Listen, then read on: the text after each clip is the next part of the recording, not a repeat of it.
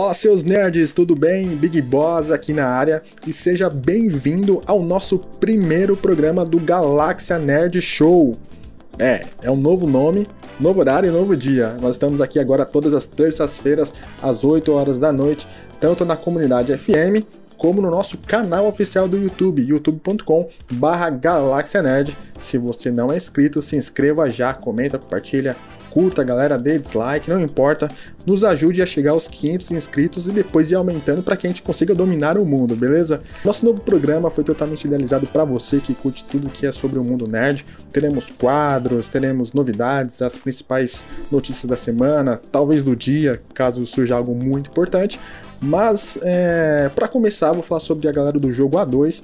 O Léo Oliveira e a Yasmin estarão presentes aqui com o seu podcast. Vocês podem acompanhar eles pelo Spotify ou também pelo Instagram, jogo underline A2. Acompanhe, vocês vão gostar. São jogos sempre baseados no multiplayer. Se você gosta de uma experiência assim, vale muito a pena. E nós também temos a volta do nosso querido Andre, agora com o seu canal do The Games Brasil, também estará aqui dentro do nosso programa, falando sobre as principais novidades do Nintendo Switch, reviews, curiosidades, entre outras novidades que vocês vão gostar se você é fã da Nintendo.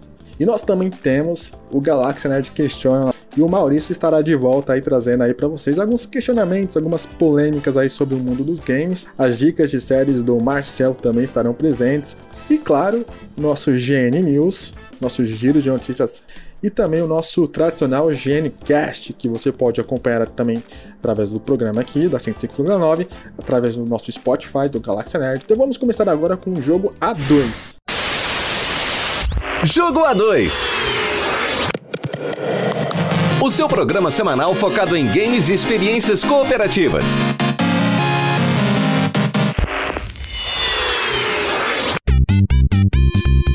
Olá, heróis e heroínas, sejam muito bem-vindos ao Jogo A2, seu programa semanal focado em games e experiências cooperativas. Eu sou o Léo Oliveira.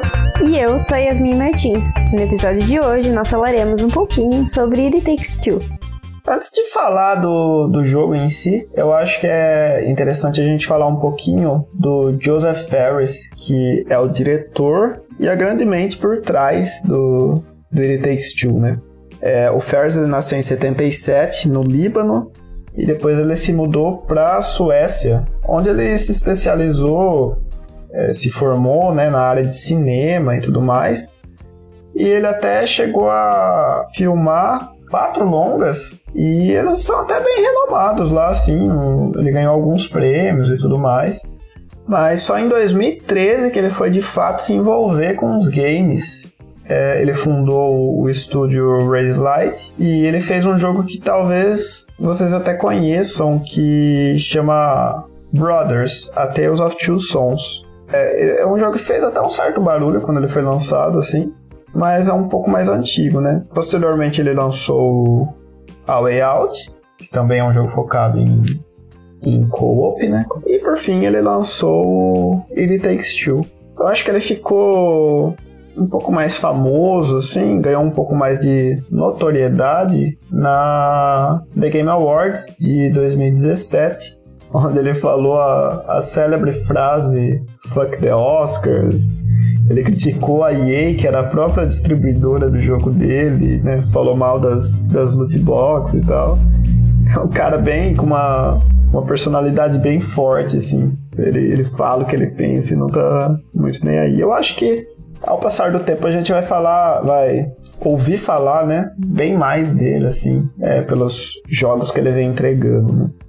It Takes Two é desenvolvido então pela Haze né, e foi distribuído pela EA. E ele foi lançado agora em 2021, tanto para PS4, PS5, Xbox One e o Series, e o PC. E vale lembrar que a gente jogou pelo Xbox Series S, que a gente tá, que a gente adquiriu recentemente. E em The Takes Two a gente vai conhecer um pouquinho a história da May e do Cody, que é um casal que está discutindo muito, eles vêm se desentendendo cada vez mais e eles decidem que é hora de cada um seguir o seu caminho. Então eles, eles contam para sua filha, né, que eles têm uma filha pequena, que eles vão se separar. Só que nesse momento a sua filha ela não quer que isso aconteça, ela quer que os pais voltem a ser amigos, né? E por conta disso ela acaba comprando um livro que acaba se tornando meio que um guru do amor E ele vai ter alguns feitiços e algumas dicas de como fazer com que os dois se reaproximem. E pensando nisso, ela cria dois bonequinhos, vamos dizer assim, e representando os seus pais. O Cold, que é o pai dela, fica como um bonequinho de argila. E a May, que é a mãe, vira uma bonequinha de madeira, né? E através desse livro ela acaba fazendo meio que um feitiço aí para transportar a alma dos seus pais para esses bonequinhos que ela fez. Então essa é basicamente a história, né, o contexto da história, e a gente vai acompanhar os dois como bonecos tentando arranjar uma maneira de conseguir voltar a ser humanos, né? Porque eles não veem a hora de voltar a ser humano para continuar é, a se separar, enfim, cada um ir para o seu caminho, porque eles continuam brigando muito mesmo sendo bonecos. Então essa é basicamente aí um contexto geral da história. E você como leitora assídua, o que, que você achou dessa história? É uma história simples, até certo ponto bem clichê, assim, meio rasa, vamos dizer assim. Mas é uma história que chama a atenção por ser bem, bem parecida com o cotidiano de vários casais, né? Então, por isso que. Cotidiano bizarro. É, não é, não é bem um cotidiano, assim, mas com, com algumas discussões, com algumas situações que basicamente todo casal passa ou enfrenta em algum momento aí do seu relacionamento. Então, é uma história que, apesar, como eu falei, apesar de ser simples e um tanto quanto rasa, ela ela entrega uma história que vai fazer você se sentir próximo dos personagens e se sentir e sentir uma certa afinidade aí com algumas atitudes, algumas situações, enfim. É, eu acho que, que é uma história que entrega aquilo que ela promete, vamos dizer assim. É, eu achei legal, a gente até já tinha conversado, é, que a história, apesar dela ser infantil, ela não desafia a inteligência do espectador, né? no, no, sentido de ela não, não ficar fazendo piadas infantis, né? Apesar de todo esse, esse contexto mágico que ela tem, né? É, tem piadas entre o casal ali que às vezes até uma criança não entende, né? Não é nada explícito assim, mas é, é uma, uma piada mais adulta mesmo, assim, né? Sim. Eu acho que são piadas mais relacionadas mesmo a a vida do casal, assim, não é nenhuma piada sobre ai, sexo, coisas obscenas, assim, que a criança não pode ouvir, nem então, nada. Eu acho que até tem um determinado momento, assim. Tem, mas não, não é tipo, aquela mas... coisa explícita que a criança não pode estar no cômodo, sim, entendeu? Sim, é, sim. é aquela coisa, um diálogo realmente assim de casal, uma conversa, uma briga que, que basicamente em algum momento todo casal, né, quase todo casal enfrenta, sabe? Eu acho que esse é o legal. Sim. Mas e sobre, enfim, a mecânica do jogo, a jogabilidade, eu acho que você fala um pouquinho melhor sobre isso do que eu. é, as mecânicas, eu acho que foi o que mais me impressionou no jogo, apesar dele ter uma história bacana, assim. É, o jogo, ele a todo momento, ele apresenta coisas novas pro, pro jogador. E eu acho que quando você vai começar a enjoar, vamos dizer assim, do que ele apresentou, ele vem e mostra outra coisa nova e faz esse mesmo ciclo. É, antes do lançamento do jogo, já tinha saído um trailer já, né? Que é o próprio Joseph Ferris que vai narrando. E ele disse que a equipe, ela focou totalmente na, nas questões de level design do jogo e, e não não encheu linguiça, vamos dizer assim, colocando coletáveis, né? É, coisas desse tipo toda a exploração que você faz né, na fase, ela é totalmente focada em interações com o cenário. É, você acha um certo objeto, você vai conseguir interagir com ele, vai ter umas animações ali exclusivas de cada momento. Além dessa interação com o cenário, também tem os, os minigames, né? Sim. Que é o único momento que o jogo coloca os jogadores contra um outro, né? São minigames bem rapidinhos, assim, focados na pontuação e tal. E até no começo do jogo, o livro, né, que acompanha eles durante toda a jornada, ele fala, né, que independente de quem ganhar ou quem perder, o que importa é a, a diversão. Não foi muito bem assim, né? Que Não, pode. Ficou... pode ser que dê alguma briga nesse momento. Você ficou um pouco brava, mas enfim. Pode ser que dê, que, dê, que dê uma briga. Eu acho também o legal dos minigames é que cada um também apresenta uma dinâmica, igual todas as fases, né, do jogo todo, assim. Cada um tem um estilo, cada um tem um objetivo. Mas são, são coisas divertidas de fazer, mas que pode causar algum atrito. É, e, e as- além disso, é, as mecânicas elas casam totalmente com a narrativa por diversos momentos, assim, que nem eu tinha dado exemplo na, naquela, naquela hora que eles discutem e daí o Code fala que ela deveria arranjar mais, a May deveria arranjar mais tempo, ela fala que ela não pode se multiplicar e tal. O jogo apresenta uma habilidade de alterar o tempo, né, pro Code e uma de se multiplicar. Se multiplicar não, né? Fazer um. É, a May, um ela, clone, ela né, tem, também. tem um clone, né? Ela deixa como se fosse uma aura em algum ponto e aí ela consegue se teletransportar para esse ponto. Então ela acaba ficando aí em dois lugares ao mesmo tempo, coisa que ela falava que não podia, né? Sim, ele, ele apresenta a mecânica baseada no que está acontecendo ali. Eu, eu acho isso muito legal. Uma das coisas mais impressionantes que eu vi, assim, nos últimos jogos que eu joguei. A todo momento ele fica mudando. É, você tem ali um jogo de tiro em terceira pessoa, daí de repente ele vira um, um jogo com visão isométrica, como se fosse o Diablo da vida. Depois ele tem um, como se fosse um jogo de luta, né? Numa, Um avião. numa batalha contra o chefe. O avião até lembra um- uma fase do Double Dragon do, do arcade. Mas enfim, o, o jogo a todo momento ele muda. Isso eu acho que é o coração dele, sabe? É, é o que mais chama atenção assim no jogo. Sim, e eu acho que vale lembrar que apesar de ter essa mudança de, de dinâmica a todo momento, é, para quem tá um pouco mais familiarizado com o controle, com quem joga um pouquinho, que seja algumas outras coisas, quem já jogou alguma outra coisa, vai conseguir se adaptar bem. É, eu tenho certa dificuldade em jogos de plataforma e tenho muita dificuldade em mexer os dois analógicos ao mesmo tempo, né? Um com a câmera e o outro mexendo o personagem. Uma bebezinha, hein? É, no- no- nos jogos eu ainda sou.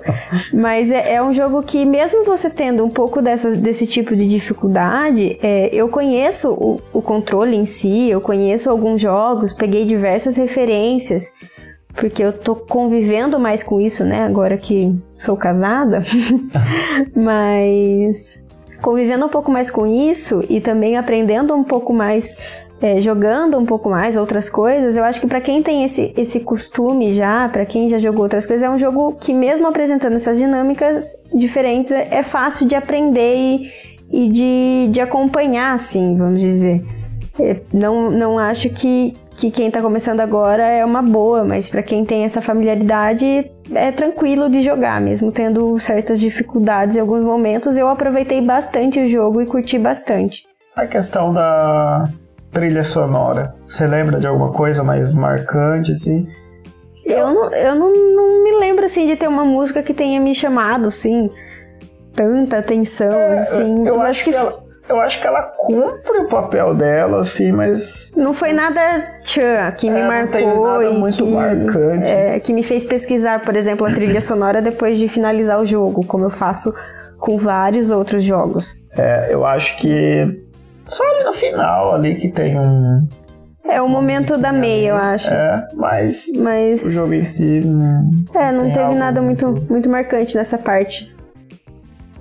A nossa experiência final, o que, que você diria? Apesar de você já ter spoilado que você gostou muito do jogo. É, Eu gostei muito. eu acho que não é novidade pra ninguém também. que a gente jogou, que a gente gostou, mas eu acho que dos últimos jogos que a gente jogou co-op foi, foi um dos meus favoritos. É um jogo que eu sempre vou indicar. E eu acredito que jogar em casal, seja marido, mulher, esposa, companheiro, qualquer pessoa, torna muito mais interessante, exatamente como a gente falou, pela identificação com os personagens, com a personalidade, com as situações que acontecem ali, com algumas determinadas brigas, né? É, enfim, deixar a rotina consumir um relacionamento, ou pequenas discussões do dia a dia que vão cansando, ou enfim, é, deixar os seus sonhos de lado. Eu acho que o casal pode se identificar bastante com isso, então jogar em casal é muito mais divertido, eu acho, né? É, para mim foi mais divertido. É, lembrando que, apesar de ser mais divertido, eu também concordo com isso. Acho que um casal se identifica mais, né? Mas você pode jogar com seus amigos também. Sim, Ele... com certeza ele tem aquele mesmo esquema do A Way Out, de você. Uma pessoa compra o jogo e a outra é, pode jogar com ela. Eu só não sei se o It Takes Two ele tem um limite, né? O A Way Out eu lembro que ele não tinha limite. Você poderia comprar o jogo e jogar com vários amigos. O que faz sentido porque é um jogo exclusivamente cooperativo, né? Você não, não, não consegue, consegue, jogar, jogar ele de jeito nenhum single player, né? Até porque eu acho que é um jogo que trata muito sobre companheirismo, trabalho em equipe, é, compreensão, conversa, amizade, o amor. Eu acho que ele, ele traz diversos temas assim. Então, é, não teria nem sentido você comprar esse jogo para so jogar sozinho, entendeu? Sim. E esse é um grande diferencial, eu acho, que o, que o Ferris faz. É que ele vai meio que na contramão do que a indústria mostra de jogos narrativos, né? Eu acho que os jogos multiplayer de, de sofá, né? O, o couch co-op que o pessoal diz. Eles acabaram meio que morrendo por várias questões, né? Mas uma delas é o esse foco em jogos de narrativa, em que se achava que o jogador só ia ter uma atenção maior, uma só ia se aprofundar mais no jogo se ele jogasse single player, né? E o Ferris ele mostra que, que não é bem assim, né? Ele, ele consegue implementar mecânicas nos jogos dele que faz com que os dois jogadores aproveitem o enredo, né? E se comuniquem, troquem uma ideia. Isso eu acho muito sensacional. Mas ponto negativo, você tem algum ponto negativo? Pra mim, não. Eu tenho um ponto negativo em relação a ele, que é ponto negativo, mas não é ao mesmo tempo, que é a questão da exploração ao mesmo tempo que é legal não ter coletáveis na fase, né, porque ele focou totalmente nas mecânicas, isso ele limita o replay do jogo. O replay do jogo ele, ele vai simplesmente focar nos, nos minigames que a gente joga contra, né, um outro. Mas não tem nenhum incentivo para você terminar o jogo de novo. A não ser que você queira jogar com um amigo, com outro amigo, né, com outra pessoa você esteja disposto a viver essa mesma experiência. Eu falo assim, no modo geral, né? Porque eu vivo rejogando um monte de coisa. Aí. Eu acho que eu não ligaria de rejogar ele, mas é, para quem termina o jogo, platina ou pega os, todas as conquistas aí e deixa de lado, acaba não tendo muita, muitos outros motivos para rejogar esse jogo. Para mim já não é um ponto negativo, pelo fato de eu não ter o costume de rejogar alguma coisa. Então, assim, uhum. é, eu, eu não jogo há tanto tempo, então não joguei tantos jogos assim, mas os que eu terminei eu não tenho interesse em, em, rejogar, porque eu já conheço a história, já conheço a dinâmica, enfim. Então não acaba se tornando um ponto negativo é, o replay, mas eu também entendo porque você realmente rejoga muita coisa. Mas é, para mim acabou se tornando é, cumpriu o papel que ele, que ele me prometeu desde quando a gente assistiu o trailer. Foi uma, uma gameplay super divertida pra gente, apesar dos minigames irritarem. Mas foi super divertido, a gente, a gente aproveitou pra caramba. A gente queria, quis fazer todas as conquistas. Eu acho até que a gente pegou todas as conquistas a nesse, gente né? Pegou, a gente pegou todas as conquistas. Então a gente se interessou porque são conquistas fáceis de conseguir também. É, você não precisa ficar farmando nada, refazer. É, também não é nada aleatório, depende muito é, da. Aleatório é, é depende muito da sua exploração até certo ponto de encontrar todos os minigames, é, de conseguir subir em alguns lugares, enfim. É, são coisas relacionadas realmente ao jogo. Então a gente se divertiu bastante também fazendo essas conquistas. Não foi nada impossível para nenhum dos dois. É, mas para mim não teve ponto negativo. Eu acho que realmente ele cumpriu aquilo que ele me prometeu e que eu me diverti bastante. É, eu, eu falo que é ponto negativo. Sim. Só pra, pra falar que tem, assim, né? Só pra dar uma justificativa. Mas o jogo em si é. Não, mas é pra é muita gente comprar o jogo para jogar uma vez só acaba não sendo muito vantajoso. Tem muita gente que gosta de rejogar jogos, entendeu? E esse não é rejogar outra coisa, não ia dar. mas, mas, esse não é um desses jogos, assim, como você falou, ele não é aberto para um para uma outra jogatina, a não ser que seja com uma pessoa que não conheça a história e que você vai acompanhar ela na jornada de novo, mas para jogar com as mesmas pessoas assim, eu não acho que seja um jogo legal de ficar repetindo. É, e, só que assim, independente desses pontos que a gente falou, eu acho que ele é um jogo obrigatório para todo mundo que joga videogame há mais tempo, assim, porque ele, ele presta homenagem a muita coisa, a muito estilo de jogo. É, ele tem inclusive easter eggs do Mario Kart, do Legend of Zelda. A Way Out. A Way Out também, né, que é, é da própria Haze Light, mas é, é um jogo simplesmente sensacional. Eu acho que eu daria 9,5 pra ele. Só pra não falar que eu vou dar 10. Eu dou 10. Foi só pelo replay, foi só pelo replay. Mas é, é um jogo que eu indico, assim, para qualquer pessoa. Eu não acho que é, é vai ser um jogo fácil para quem nunca jogou e vai ser a primeira vez. Eu acho que vai, assim, demandar muita paciência e muito treino. Para quem já tem uma certa familiaridade com o controle, como eu falei, com os botões, enfim, para quem tem certa familiaridade também com movimentar a câmera é, junto com o personagem, é, eu acho que, meu, é um jogo que tem que se aventurar mesmo, que é maravilhoso. É, não é um jogo que eu indico para quem tá começando agora a jogar, entendeu? Eu acho que, que não vai conseguir aproveitar o tanto de diversão e o tanto de coisa que tem se, se for começar agora, porque eu acho que ele, ele exige pelo menos um pouquinho de conhecimento. E também é legal para você conseguir, como você falou, reconhecer easter eggs. Sim. A gente jogou a Way Out, então foi muito legal a gente poder ver esse easter egg no jogo. Então, assim, tem que ter, eu acho que, um pouquinho dos dois. Ou se não, ter uma pessoa junto que já jogue há mais tempo e que te explique é, o que é cada coisa, como alguns easter eggs eu não, não. Algumas referências eu não entendi, por exemplo, mas o Léo conseguiu. conseguiu me explicar, me mostrou vídeo depois, então ficou mais, mais claro para mim. É claro que são coisas bobas, não, não, é, não faz parte da história, nem nada, é, né? Você não, só... você não precisa entender o easter egg para conseguir entender a história Sim. ou jogar o jogo, mas eu acho que, que faz parte do, da mágica do enriquece jogo, enriquece a experiência, a experiência né? exatamente. Então, se você tiver alguém que te explique um pouquinho, ou se você tiver um pouquinho mais de, de conhecimento em jogos, no geral, assim, eu acho que você vai conseguir aproveitar um pouquinho mais. Mas acredito que seja isso. E se vocês também quiserem conhecer um pouquinho mais sobre a gente, sobre o trabalho, a gente tem página no Instagram também, Jogo A2, é só procurar lá. E também no YouTube, a gente pretende que os podcasts também saiam em vídeo, é, um especialzinho sobre os jogos também, então é só acompanhar a gente por lá. Isso aí, muito bom. Até a próxima semana, a gente se vê lá. Aqui, né? Aqui. Tchau!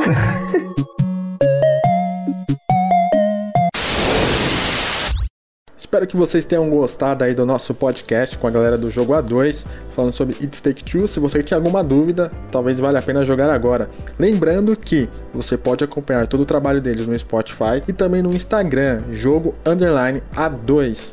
E para continuar agora o nosso programa, antes da gente entrarmos aqui em mais um novo quadro, vou trazer para vocês algumas novidades sobre o Nintendo Switch da semana. O Nintendo Switch agora é o quinto console mais vendido de todos os tempos. Segundo o site VJ Charts, o console da Nintendo alcançou a incrível marca de 103 milhões de unidades vendidas e acabou ultrapassando o console da Sony, o PlayStation 1. E dia 28 de fevereiro foi lançado Pokémon Legends Arceus. O game da Game Freak foi lançado na Nintendo Shop brasileira por 299 reais. Ele foi lançado tanto em formato físico e digital. Lembrando pra galera que tem a nossa review, o Maurício jogou o game, deixou seu veredito lá, e ele vem sendo bastante elogiado aí pela crítica especializada. Tem a review aí, vou deixar o link na descrição. Na semana passada, o Nintendo Switch Online recebeu um pacote adicional e ao que tudo indica, ele melhora a performance do Switch para emulação dos jogos de 64. Para quem não se lembra, o serviço foi lançado há alguns meses, teve algumas polêmicas ali com alguns erros, algumas, principalmente no jogo do Zelda que não, não tinha a neblina, tinha problemas para poder emular a água, mas ao que tudo indica agora, houve melhorias. E além dessa melhoria, também foi lançado Banjo-Kazooie, um clássico da Rare lançado para 64 nos anos 90, agora também está disponível no Nintendo Switch, e é exatamente esse jogo que você vai ver agora a análise com The Games Brasil com Android. Roda aí.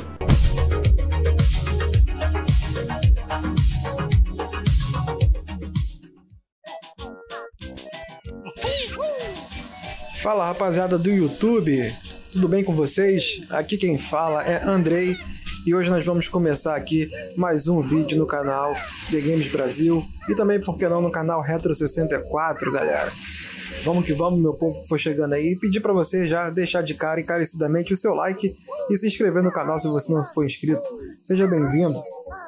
Bom, galera, hoje nós vamos falar sobre Banjo-Kazooie, é um clássico, né, cara, do Nintendo 64 pela nossa querida Rareware, né, uma das maiores empresas de jogos de todos os tempos, que infelizmente hoje não está mais na Nintendo, que a Microsoft comprou, né, e que felizmente devido a essa essa parceria entre a Nintendo e a Microsoft, nós agora estamos tendo alguns jogos da Microsoft no console da Nintendo, no Nintendo Switch. E hoje vamos falar um pouco sobre o Banjo-Kazooie, cara, a versão de Nintendo 64 que chegou aí em HD para o Nintendo 64 online, galera. Pessoal, Antes de mais nada, tem que falar que esse jogo é espetacular, viu, gente? Aqui no canal eu fiz algumas lives sobre ele. E é, é, impressionante, cara. A trilha sonora, tudo é muito bonito nesse jogo. Os gráficos, a iluminação. É um jogo de 1998, cara, que tá até hoje segurando as pontas. É inacreditável, cara. Inacreditável. E além de tudo, é um jogo muito, muito divertido de se jogar, viu? O Banjo e o Kazooie continuam, com certeza, até hoje, sendo personagens muito marcantes e personagens que marcaram aí a infância de muita gente e por que não marcariam de novo, né, de uma nova geração que está chegando aí. Graficamente falando, cara, o jogo ele mantém o aspecto do jogo do Nintendo 64, né? E eu achei muito bom isso. É, como vocês podem ver, o jogo ele não fica em tela cheia, cara. Isso é bom por quê? Porque o jogo ele foi feito para ser rodado na, com aspect ratio, né? de 4.3, mano. Ou seja, você não tem a tela cheia, a tela esticada, não é widescreen. E a Nintendo ela tem muito esse cuidado, esse capricho de querer manter o jogo mais parecido possível com o original, viu? Logicamente que ele tá mais bonito em HD e tudo mais, né? Mas eles mantiveram o aspecto original do jogo, e isso é muito importante para quem é aquele fã mesmo nostálgico e que quer que o jogo mantenha o aspecto do original, não vai ter problema aqui, viu, gente? E, mano, é, não tem muito o que falar sobre o Banjo-Kazooie, é um jogo de plataforma 3D, né? É um jogo que, pô, muita gente já conhece, é um jogo que marcou gerações, é um dos melhores jogos, sim, de todos os tempos, viu? Banjo-Kazooie é, sim, um dos jogos mais incríveis da história, galera. E olha, rejogando ele no Nintendo Switch, me deu uma emoção, cara, de você poder ver, sabe, um, um jogo da Rare de volta num console da Nintendo. É algo que bate forte na galera que jogou na década de 90 assim como eu, sabe, cara, no final da década de 90. E, mano, o jogo continua muito divertido, viu, cara? A dificuldade dele na versão do Nintendo Switch é a mesma do 64, né? Porque, para os que não sabem, na versão do Xbox eles deram uma facilitada, né? Então, por exemplo, quando você está na fase pegando as notinhas musicais, se você morrer na fase, você volta pro início dela e tem que coletar todas as notas musicais de novo da fase, entendeu? Então, para alguns isso pode ser meio que frustrante, né?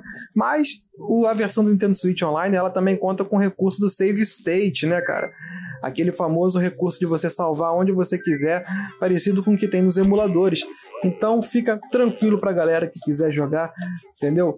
Fica ao seu critério. Jogar no modo bem hardcore como no antigo, ou então vai usando save state aí que você vai jogando de boas, viu, gente?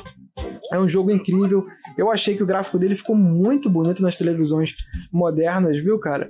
Ficou muito legal, sabe? É um jogo muito colorido, com as cores muito bonitas, com a iluminação muito bonita, sabe? As mecânicas são muito apuradas. E, cara, é um jogo que vai te dar muitas horas de diversão, principalmente se você for jogar pela primeira vez. Você tentar ir descobrindo os segredos de cada fase, como avançar, entendeu? Tem muito segredo em cada fase para você pegar. E assim, é um jogo que atiça com certeza a mente dos completionistas, galera. Se você é um cara ficcionado para fazer 100% no jogo, cara, você vai ter um prato cheio aqui com o Banjo Kazooie, viu, gente? É muita coisa para você conseguir pegar, sabe? Algumas coisas você vai ter dificuldade para você achar, mas sempre que você consegue encontrar um segredo, é muito gratificante, cara. É muito gratificante você ver ali que você conseguiu 100% em uma fase, conseguindo todas as notas musicais e todas as peças de quebra-cabeça, cara. É muito bacana, viu, galera?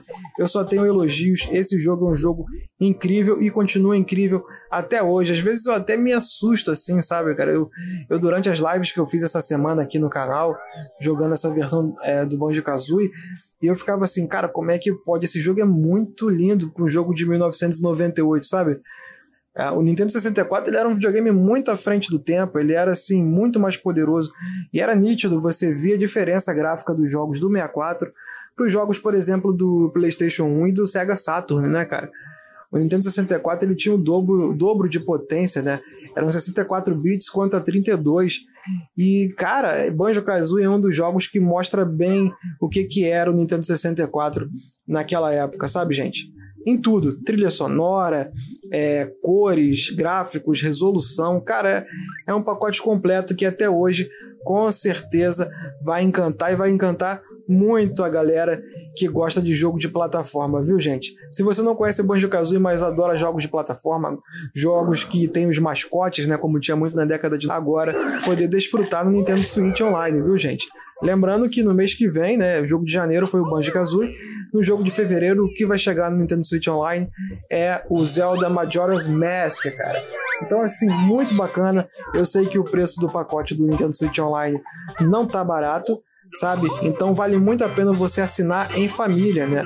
Reunir um grupo de amigos e fazer uma assinatura em família que sai bem mais barato para todo mundo, né? Cada um paga um valor aí, é uma vez por mês e sai mais em conta, porque com certeza vale muito poder jogar esses jogos aí no Nintendo Switch, viu, galera? Então eu queria trazer aqui um pouco para vocês do Banjo, mais um pouco, apesar das lives. Eu não podia deixar de registrar esse momento, cara, que marcou muito, me trouxe muitas nostalgias sabe, cara? É um jogo que é muito bonito artisticamente, visualmente, é um jogo divertido, mecânicas muito modernas. Eu fico impressionado, cara, como esse jogo sobreviveu bem, cara, como esse jogo sobrevive ao tempo, sabe? E acredito que se bobear daqui a 10 anos a gente vai estar olhando para trás para esse jogo e vai estar falando, cara, esse jogo é muito legal. Sabe? E espero que vocês gostem, viu, galera? Quem não jogou, dê uma chance. Se não tiver o Nintendo Switch Online para jogar, joga esse jogo no Nintendo 64 se puder, ou no emulador, ou então no próprio Xbox, vale muito a pena, viu, cara? Isso aí é uma obra-prima dos videogames e jamais vai ser esquecida, sabe? E é um jogo que tem que estar na lista de todo gamer aí, cara. Real mesmo. Todo mundo que gosta de videogame tem que, pelo menos uma vez na vida, jogar Banjo e Kazooie. Valeu, gente? Se gostou desse conteúdo, galera, não esquece de deixar aquele like se inscrever no canal aí, ative o sininho para receber as notificações sempre que tiver vídeo novo ou sempre que tiver uma live nova. O YouTube te avisa, viu, pessoal? Quem quiser contribuir com o canal, com o projeto aí, cara, com o site do The Games Nintendo, vai ficar tudo aqui na descrição: o site, as redes sociais, o meu Pix, o PicPay, a galera que quiser contribuir, viu? Muito obrigado a todos aí. Conta aí com vocês aí, sempre que estiver aparecendo nos vídeos. Quem quiser, comenta aqui embaixo. Você tem memórias do Banjo Kazooie? Você jogou muito esse jogo? Tem alguma memória especial que você tem com esse jogo? Comenta aí, cara. Vamos trocar uma ideia porque esse jogo é realmente apaixonante. Valeu, até mais.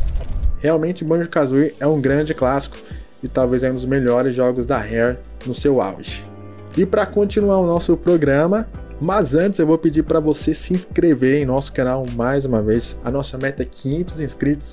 Então você pode acompanhar aqui as lives do Maurício de Fortnite com Squat Quids tem, tem uma galerinha bem legal jogando aí, às vezes, que aparece aqui que é muito engraçado. Mas eu vou pedir, se inscreve no nosso canal, você que tá aí na 105,9, dá um apoio ao nosso projeto também no nosso YouTube, pra gente chegar à meta de 500 inscritos. Depois nós queremos chegar a mil para finalmente abrir a aba de Super Chat, a aba da comunidade. Você também nos ajuda e nos apoia aí, lembrando que não custa nada. E ainda no mundo dos games, vamos falar um pouco sobre Horizon Forbidden West, o game da Guerrilla Games finalmente foi a Gold, ou seja, o seu desenvolvimento foi finalizado e o jogo não pode ser mais adiado.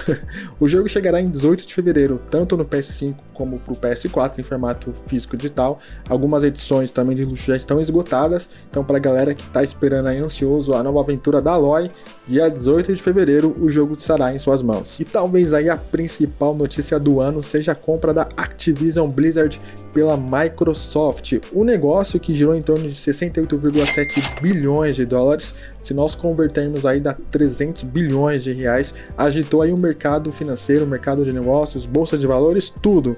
Tanto é que até as ações da Sony caíram em 20%. Galera, agora a Microsoft é dona de jogos como Call of Duty, Crash Bandicoot, que teve sempre foi atrelado ao PlayStation, também Tony Hawks, outras IPs que você pode encontrar aí na, na internet. A lista completa com todos esses jogos. E agora nós vamos para o nosso Galáxia Nerd Questiona com o Maurício.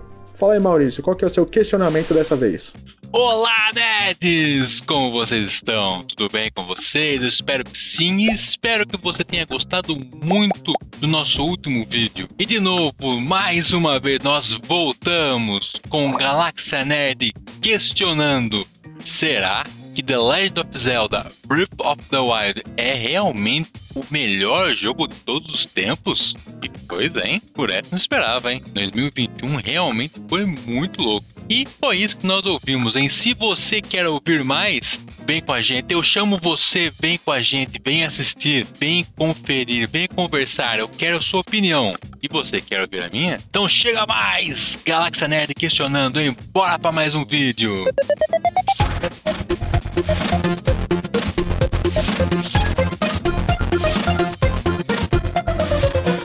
Galera, é isso aí. A revista Famitsu, lá em 28 de dezembro de 2021, disse que The Legend of Zelda é o melhor jogo de todos os tempos. É, bom, é uma declaração muito complicada, galera. Sim, tantos jogos marcantes, especialmente da Nintendo mesmo, que marcaram gerações, que mudaram gamers, dizer que um jogo mais novo ele é o melhor de todos os tempos é até um pouco estranho, sabia? Sim, vamos lembrar um pouquinho que Breath of the Wild foi lançado lá em 2017. Ele saiu para Nintendo Switch como jogo de lançamento, mas nós estamos dizendo aqui que o maior jogo de todos os tempos foi um jogo de Nintendo Wii U. Sim, Breath of the Wild saiu para Nintendo Wii U primeiramente e também como um port para Nintendo Switch. Não vou dizer para você que foi um port, um port, mas a ideia principal era o Breath of the Wild ser o último jogo do Nintendo Switch e ele foi. Ganhou o Game of the Year e agora tá ganhando como o melhor jogo de todos os tempos. Bom, quando você, provavelmente você ou qualquer outro gamer assim mais assíduo fala de jogos marcantes, provavelmente você vai lembrar de Super Mario World, foi o jogo de lançamento do Super Nintendo. Você vai lembrar de Castlevania Symphony of the Night, foi um grande marco dos Metroidvanias, um grande marco para Konami, para jogos de plataforma, jogos 2D, um jogo fantástico. Também vai lembrar de God of War, especialmente o último PlayStation 4, que é um jogo maravilhoso. Você também pode lembrar que mais Donkey Kong, que mudou um padrão de jogos de plataforma época do Super Nintendo. Você vai lembrar de Sonic the Hedgehog, especialmente Sonic 2, que foi maravilhoso, gráficos belíssimos, uma velocidade de jogo assim diferenciada. Quem mais que a gente pode lembrar, galera? Bem fantásticos assim. Puxa, a Nintendo ela tem muitos jogos marcantes, muitos mesmo. A, a Microsoft tem se estruturado agora, a Sony também. Vamos dizer que Crash Bandicoot foi a grande sacada da época e até hoje Crash é muito bem lembrado. Mas o que que Zelda Breath of the Wild trouxe diferente? Se você parar pra pensar um pouco, boa parte dos games de Zelda é Link to the Past, especialmente Link to the Past, que eu joguei bastante, você vai lembrar que ele é um jogo, não é um mundo aberto, mas é um sandbox, onde você, de certa maneira, pode fazer o seu caminho. E usando Link to the Past como assim, um bom exemplo, nós podemos dizer que a ideia de Zelda vinha de Breath of the Wild sempre foi aplicada, só que com esse novo game, com esse último Zelda, você vê que ele uma aplicação diferenciada, foi algo grande, algo que estava misturando com várias outras, outras coisas que estavam por surgir. Por exemplo, o estilo survival, onde você não só vai do ponto A ao ponto B buscando itens e buscando matar chefões inimigos, mas também buscando sobreviver o seu, seu boneco, fazendo com que se ele está fraco, para que ele se alimente, se está com frio, que ele vista a armadura ou uma roupa térmica para esquentar, se está com calor ou se ele vai passar pelo fogo, pela água, para que ele consiga se equipar, para que ele possa passar da melhor maneira possível por isso. Só que não só os inimigos matam, mas também clima. É, a variação do clima pode chover, pode vir chuva com tempestade, pode apenas ter chuva, pode ter um sol escaldante e muitas outras coisas. Breath of the Wild aumentou tudo que nós já conhecíamos sobre jogos de ação e sobre o, qualquer tipo de jogo de aventura que nós poderíamos ter. Ele mostrou pro player que é possível fazer mais e que os jogadores não são bobos. Você pode, se você quiser, começar Zelda e ir direto tentar matar o chefe com toda a sua habilidade, com toda a sua força, ou fazer o caminho normal, ganhando ali é, as batalhas contra os monstros nas bestas divinas, aumentando seu potencial, aumentando sua vida, aumentando seu fôlego, buscando mais equipamentos, só que fazendo do seu jeito. Você pode fazer o que você quiser em Breath of the Wild. Só que, apesar de ser um jogo aberto, ele não te deixa perdido. Ele dá uma linearidade para você. O seu objetivo é matar monstros, é matar Gandalf, é matar quem está ali arrasando Hyrule, é salvar a todos. Link é a última esperança em Breath of the Wild. Todo mundo morreu. Zelda adormecida. E agora? Então, o game dá algo a mais para você. Mais do que simplesmente vá e destrua, vá e resolva. E também mais do que, ó, o mundo é seu, faça o que você quiser. Você tem sua missão, você pode planejar como fazê-la, você pode fazer outras missões secundárias para que você consiga ficar mais forte.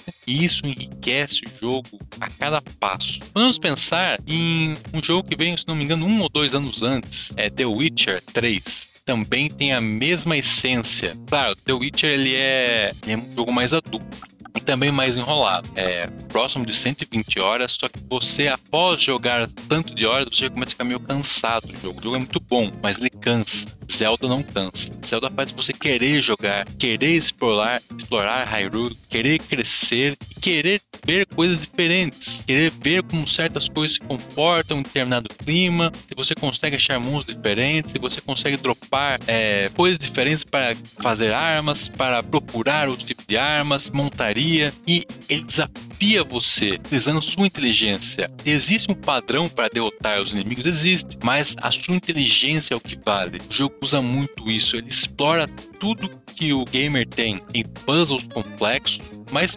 perfeitamente solúveis. Em, em, quando você vai derrotar o que nós chamamos de vilão, o que nós chamamos de chefão, não é simplesmente uma batalha, é uma série de puzzles para que você chegue na batalha que na verdade é um grande puzzle em como derrotar aquele monstro. Nas bestas divinas nós vimos isso muito bem. Então, posso dizer para você, Breath of the Wild, ele é muito diferenciado. Super Mario World mudou toda uma geração e padronizou um tipo de jogo de plataforma. Symphony of the Night é hoje a inspiração para 70% dos Metroidvania. Podemos pensar também em Donkey Kong como ele mudou graficamente os jogos 2D, mas Zelda Breath of the Wild deu uma nova estrutura fazendo com que os produtores não pensem somente no início no fim da história, mas pensem como que o jogador pode, pode jogar isso ou como que ele pode agir em determinadas situações. Não só de ir a ponto A, ponto B, mas não existir ponto A, ponto B. Simplesmente existir um início e um fim. O resto é você quem faz. Mas existe sim uma linearidade. O jogo ele quer fazer com que o gamer se desenvolva, com que a cada inimigo destruído seja um grande ufa, eu consegui, eu evolui. Assim como o Link evoluiu, eu evolui junto com ele. Então é mais do que uma aventurinha, mas sim é uma imersão na história e em tudo que nós conhecemos do personagem e de Hyrule que acaba mudando sua vida gamer. Se você não jogou, procure jogar. Não só assistir games, gameplays, mas jogue. Zelda Breath of the Wild é fantástico e eu posso garantir para você. Para mim, que eu joguei sim Super Mario World e joguei também Castlevania Symphony of the Night, eu posso dizer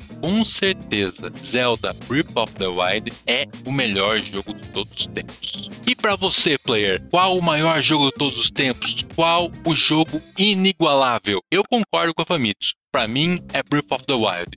E para você, eu espero que você tenha gostado do nosso vídeo, espero que você esteja gostando do nosso cenário, de tudo aquilo que nós podemos passar para vocês. Eu espero você numa próxima, hein? Acesse o site galaxianerd.com, se inscreva no nosso canal, deixe o seu like e comente embaixo. É, pode comentar. Se você quiser, xinga o boss. Não me xingue, eu só trabalho aqui, tá? É isso aí, galera. Muito obrigado e falou! E agora falando um pouco sobre as séries, vamos falar um pouco sobre Peacemaker ou O Pacificador em português, se você preferir, que é a maior série do momento, a mais comentada da internet, uma série que tem tido uma aprovação incrível pelo público e pela crítica, deve ter a sua segunda temporada confirmada em breve. Em entrevista, James Gunn disse que uma segunda temporada deve acontecer, isso porque ele deixou alguns elementos ali que dão um gancho para a segunda temporada, mesmo que a primeira ainda não tenha sido finalizada. Ela terá oito episódios então, alguns elementos, algumas surpresas ali devem ocorrer até o final da temporada. Além disso, ele declarou que a série, obviamente, é a mais vista do momento, então não tem por que HBO não renovar para a segunda temporada. Então, aguardemos por mais novidades e a nossa indicação também para você assistir Peacemaker ou Pacificador. E agora a gente vai para o nosso GNCast, a galera do Galaxy Nerd aí, que inclui eu também. Vamos comentar aí um pouco sobre os principais lançamentos de filmes, animes, games, as nossas expectativas, os lançamentos, os videogames da atual geração. Você vai entender melhor um pouco sobre nós, conhecer um pouco melhor sobre os nossos gostos. Então esperamos que você continue aqui, também comenta, compartilha ali durante o nosso chat ali. Você pode fazer uma pergunta, eu estarei também online respondendo os seus questionamentos, suas dúvidas, para a gente ter uma interação melhor. E em breve no próximo programa será gravado ao vivo o GNCast, então você já pode conversar com a gente ali durante a nossa gravação. Beleza? E não se esqueça, se inscreva em nosso canal. E aí, seus nerds, beleza? Começando aqui mais um GNCast, eu e o Maurício aqui, depois de quantos meses? Deu uns três meses já? É, dá pra pedir música no Fantástico já. Nós estamos aqui de volta com o GNCast e vocês que nos acompanham até agora no programa, o Galáxia Nerd Show. Agora, acho que o Maurício nem sabia que esse era o título. Agora é Galáxia Nerd só... Show. só trabalho aqui, só trabalho aqui, cara. E Não agora... sei das coisas. Muito obrigado a você que nos escutou até agora na 105,9, você que está nos acompanhando pelo YouTube. Mais uma vez eu pedi para você se inscrever em nosso canal. Estamos online nesse momento aí no chat também para a gente poder trocar uma ideia, discutir e como a gente sempre falou, deixe seu feedback aí pra gente, pra gente saber também qual a sua opinião que a gente precisa melhorar. E hoje aqui é um bate-papo aqui um pouco mais informal aqui com com o Maurício. A gente vai falar um pouco sobre alguns filmes, alguns jogos que nós estamos esperando. Mas antes eu quero fazer uma pergunta pro Maurício. Fala, Big Boss! Esse aí não tava no script nem no roteiro. Não, é, não, não tem script, né? É, como não sempre, não tem script. é, eu queria perguntar pro Maurício se ele lembra como é que ele entrou no Galaxy Nerd. Cara, eu lembro, e eu fui chato com você, cara. Se eu, se, se eu lembro bem, foi assim. É eu escrevia para um outro lugar e eu tava procurando mais lugar para escrever e eu não sei como eu achei o Galáxia. Não sei se você abriu uma vaga. Eu acho que você abriu uma vaga. É, provavelmente. E eu mandei um texto lá e, falei, e comecei a encher seu saco. Falou, você gostou? Você gostou do texto? Eu queria escrever com vocês, tal, tal, tal. Daí eu entrei pro, pros estagiários e os estagiários desistiram, só sobrou. A verdade, você entrou no no grupo dos recrutas, né? Tinha um grupo. Exatamente. Do, Tanto é que até o seu nome tá aqui ainda como Maurício Recruta GN aqui, ó. Eu deixei Nossa, cara, já, já, sou sócio majoritário, né? é, eu perguntei isso por quê? Porque acho que muita gente não, acaba não conhecendo, né? A gente não fez um programa pra gente é, meio que trazer informações sobre nós, né, o que a gente gosta, o que a gente gosta, né, sobre a gente, é, sobre o Galaxy Nerd, como é que ele nasceu, como é que ele foi fundado, entre aspas, né? É, pra galera aí, eu sou eu sou o idealizador, né, do, do, do Galaxia Nerd. Não gosto de falar que eu sou o dono do site. Eu gosto de falar que eu sou o idealizador. Não, é, idealizador, né, né? É, porque a, acabou passando muita gente aqui, muita gente bacana, assim, durante esses anos. A gente tá com uma equipe agora pequena, mas é uma equipe legal e, e aquela equipe fiel, né, que é a gente tá junto há quanto tempo? Uns 3, 4 anos já? Uns 3 anos? 4 anos já, boss. 4 anos, pô, muito tempo. 4 anos. O site, ele nasceu ali em 2017, né? Como sempre, algo da minha vida, assim, sempre sem, sem planejar. Tipo, ah, vou fazer um site aqui. Aí eu até falei pra vocês uma vez que o nome do site seria ou Nerd Jedi ou Jedi Nerd, nada a ver, né? Olha que nome bom, hein? Ai, que delícia. Ia ser um negócio bem nichado mesmo, e aí eu fui registrar o domínio não tinha. Aí eu não sei porque eu fui, procurei Galaxia Nerd, tinha galaxianerd.com. E por sorte o domínio.com.br também, que já estava no ar há algum tempo, eles desistiram, hum. né? Tanto é que a gente na época até tentou comprar com Fui com o Miguel, que ele entrou em contato com a galera lá. O cara falou: pô, é, é, eu não tô mais utilizando, mas eu não vou vender porque é algo que faz parte da minha vida. Caramba, é, olha que legal. Foi, foi bem legal, porque ele falou que é algo que marcou a vida dele, mas falou: não tô usando, tá aqui parado o site, mas eu não vou vender. E, e é meio que é isso, assim, tipo, esse sentimento que ele tem é um sentimento que eu tenho hoje, assim, também. É, às vezes a gente fala que, ah, vamos vender o Galáxia Nerd, mas é uma coisa que é como se fosse seu filho, né, cara? Você Sim. viu crescer, é, nascer ali, você fez o zero, e eu tava, na época, eu fiz o site WordPress, e foi um dos primeiros que eu fiz em WordPress. E aí foi fazer. Teve 500 versões, tá? Aí estamos na versão de hoje, né? Um pouco melhor. melhorzinho, né? Mas é. É, sim, tá rodando. É uns negócios bem, bem. bem legal, né? Mas. É só pra galera conhecer mesmo. E, e- e o meu nome, na verdade, é Esdras, né? O pessoal chama de Boss, Big Boss. E quem. Eu lembro quem colocou esse apelido foi o próprio Miguel. É, a- Verdade. Foi. Ah, é, além de eu ser muito fã de Metal Gear assim, por fato de eu ser o, o, o chefe da equipe, né? Aí colocaram de boss aí. Que da hora, boss. Pô. Ah, então vou falar um pouquinho de mim também. Vai, eu sou o Maurício, mas a galera me conhece aqui no, nas redes como Mal Mal. Cara, eu já escrevo já uns 4, 5 anos eu escrevo pra site. Comecei a escrever num site nichado da Nintendo. Escrevi também pro, pro Warp Zone, escrevi pro Xbox Mania. É, escrevi pra. Cheguei pra escrever um pouquinho pro Mobile Games. Atualmente eu escrevo pro Galáxia Nerd, escrevo pro Jornal de Tu. Estamos idealizando um projeto com os parceiros meus do da UNK Tech, uma galera que começar um site, vai ser bem legal. E tô entrando também na área de, de redator de YouTube. Tem um amigo meu que pediu uma ajuda e vamos ver o que vai dar aí. Então, e eu gosto muito do Galáxia. galera. Pode ver, a gente ficou um tempinho mais parado, teve bastante correria, tudo. Mas o Galáxia é um, é um filho nosso aí que a gente gosta de investir, gosta de dar uma atençãozinha, mesmo nas correrias. E agora estamos aqui tentando fortalecer a rádio, fortalecer YouTube, fortalecer em live. Estamos quase todo dia em live, hein?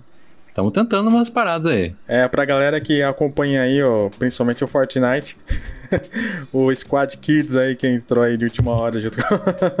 Cara, Squad Kids, a molecada destrói, cara. É, Tudo viciado, cara. Eu, Ah. nível 30, molecada pra cima de 200. E o pior é que, tipo, é, é Que muito engraçado, né? Nossa. Eu tava, eu tava assistindo a, a última live lá que entrou. Você tava jogando com três, né? O Pedro Pedro, o Pedro não sei da onde, acho que era o Enzo também, É. né? É, Isso. E foi muito engraçado o papo das criançadas assim, tipo, mãe, tô jogando com o youtuber aqui, famoso. Tirando com o youtuber. Muito massa, cara. E é uma coisa muito engraçada, né? E assim, é, é, talvez assim, esse seja um daqueles poucos momentos, né, que a gente, a gente vê que, pô, ah, isso aqui deixa a gente feliz, né? A gente tá fazendo Uhum. algo que a gente gosta e, e as pessoas também estão gostando, estão se divertindo. E essa é a intenção, né? A gente se divertir e que as pessoas também se divirtam também com, com os conteúdos, com o site, seja com o que for. Exatamente. É, é, apesar de ser uma diversão, a gente sempre busca um, um reconhecimento assim que envolva dinheiro, né? Mas é, para esse nicho tem sido um pouco difícil. É. Mas o que, o que anima é justamente isso: os elogios, pô, seu texto ficou da hora, as lives legais, a galera participando na rádio. Então, isso que, que anima a gente. É. Vira um hobby divertido. Isso, é, isso eu acho que um feedback aí, uma interação faz total diferença pra gente. É, porque já que a gente não, não consegue monetizar o site da forma que nós gostaríamos, né? Tipo, vamos viver disso, não dá. Mas É. a inter- essa interação aí com a galera já, já faz valer a pena. Os eventos, tomara que essa pandemia passe logo, a gente faça uma cobertura da hora da BGS Pô, também, é com bom, toda a equipe. Enfim, é, são, são bastante coisas, bastante projetos. E você que está nos escutando aqui é, mais uma vez, muito obrigado até aqui. Acho que o- hoje foi o nosso programa que realmente, de fato, a gente fez o melhor aqui, o Maurício, a galera que fez o melhor para ser o primeiro Galaxy Nerd Show, um- com um padrão de qualidade muito melhor. E se você gostou, compartilha, comenta, curta, espalhe pra galera aí. Nós vamos sempre tentar trazer uma novidade aí interessante. Acho que tá bom, né? O papo É. tem entrada aí, né? O papo de entrada tá ótimo, é verdade, galera. Ó, se você ver um dos nossos primeiros, aqui o meu, o meu cenário é todo escuro tal, eu tava só no, só no fonão aqui. Agora eu tô com o microfone da hora, tô com uma ring light aqui. Tem o cenário que eu gravo os vídeos pra cá, com, com pôster do Ryu, pôster do Mario, do Zelda. Tem mais pôster aqui do Super Smash Bros. Vai sair um monte de coisa aqui, hein? Tem umas paradas loucas. É, aí a produção tá, tá, tá master aqui. Eu, com meu cenário que eu não consigo terminar aqui, tem um fundinho ali de tijolinho ali, uma TVzinha pro jogos retrô. Acho que dá pra Caramba. ver. Mas, mas é isso. Então vamos lá. É, hoje o programa a gente vai falar sobre. Vamos começar fazendo meio que uma retrospectiva né, de 2021, que a gente acabou não fazendo esse vídeo. É, falar um pouco sobre os jogos que a gente mais gostou, sobre os filmes também. Acho que o, o filme vai ser unanimidade, né? o filme a gente vai ter uma escolha muito Sim, com certeza. mas, Com certeza. mas aí, qual que foram as suas melhores experiências aí em 2021? 2021, cara. É, teve muita coisa legal, viu? Olha, apesar dos pesares, assim, é, fazia muito tempo que eu não ia ao cinema e voltar ao cinema em 2021 foi muito legal. Eu voltei para assistir Eternos. Não é um dos melhores filmes da Marvel, mas para mim foi um filme muito bom, muito mais pela, pela experiência de estar novamente no cinema. Então, para mim foi bom. Eu voltei assistindo Eternos, depois fui assistir Homem-Aranha, é, é, sem volta para casa. Gostei muito. O cinema tava mega lotado, assim, parece que tinha pandemia.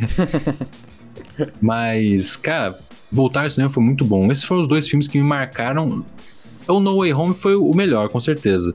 Mas nem tanto por isso, mas pela volta ao cinema. Ao cinema. você, Boss? É, nos cinemas eu voltei com Homem-Aranha mesmo. Foi o filme que fez eu voltar ao cinema. E, cara, foi uma experiência sensacional, assim. Eu assisti uma semana, exatamente uma semana depois é, que, do lançamento, né? E mesmo assim foi uma experiência muito legal, mesmo, tendo, mesmo eu tendo tomado spoilers, né? que acabou se confirmando lá durante o filme. Mas foi uma experiência Sim. muito boa, cara. Foi um filme maravilhoso, assim. E, e eu acho que esse filme foi um.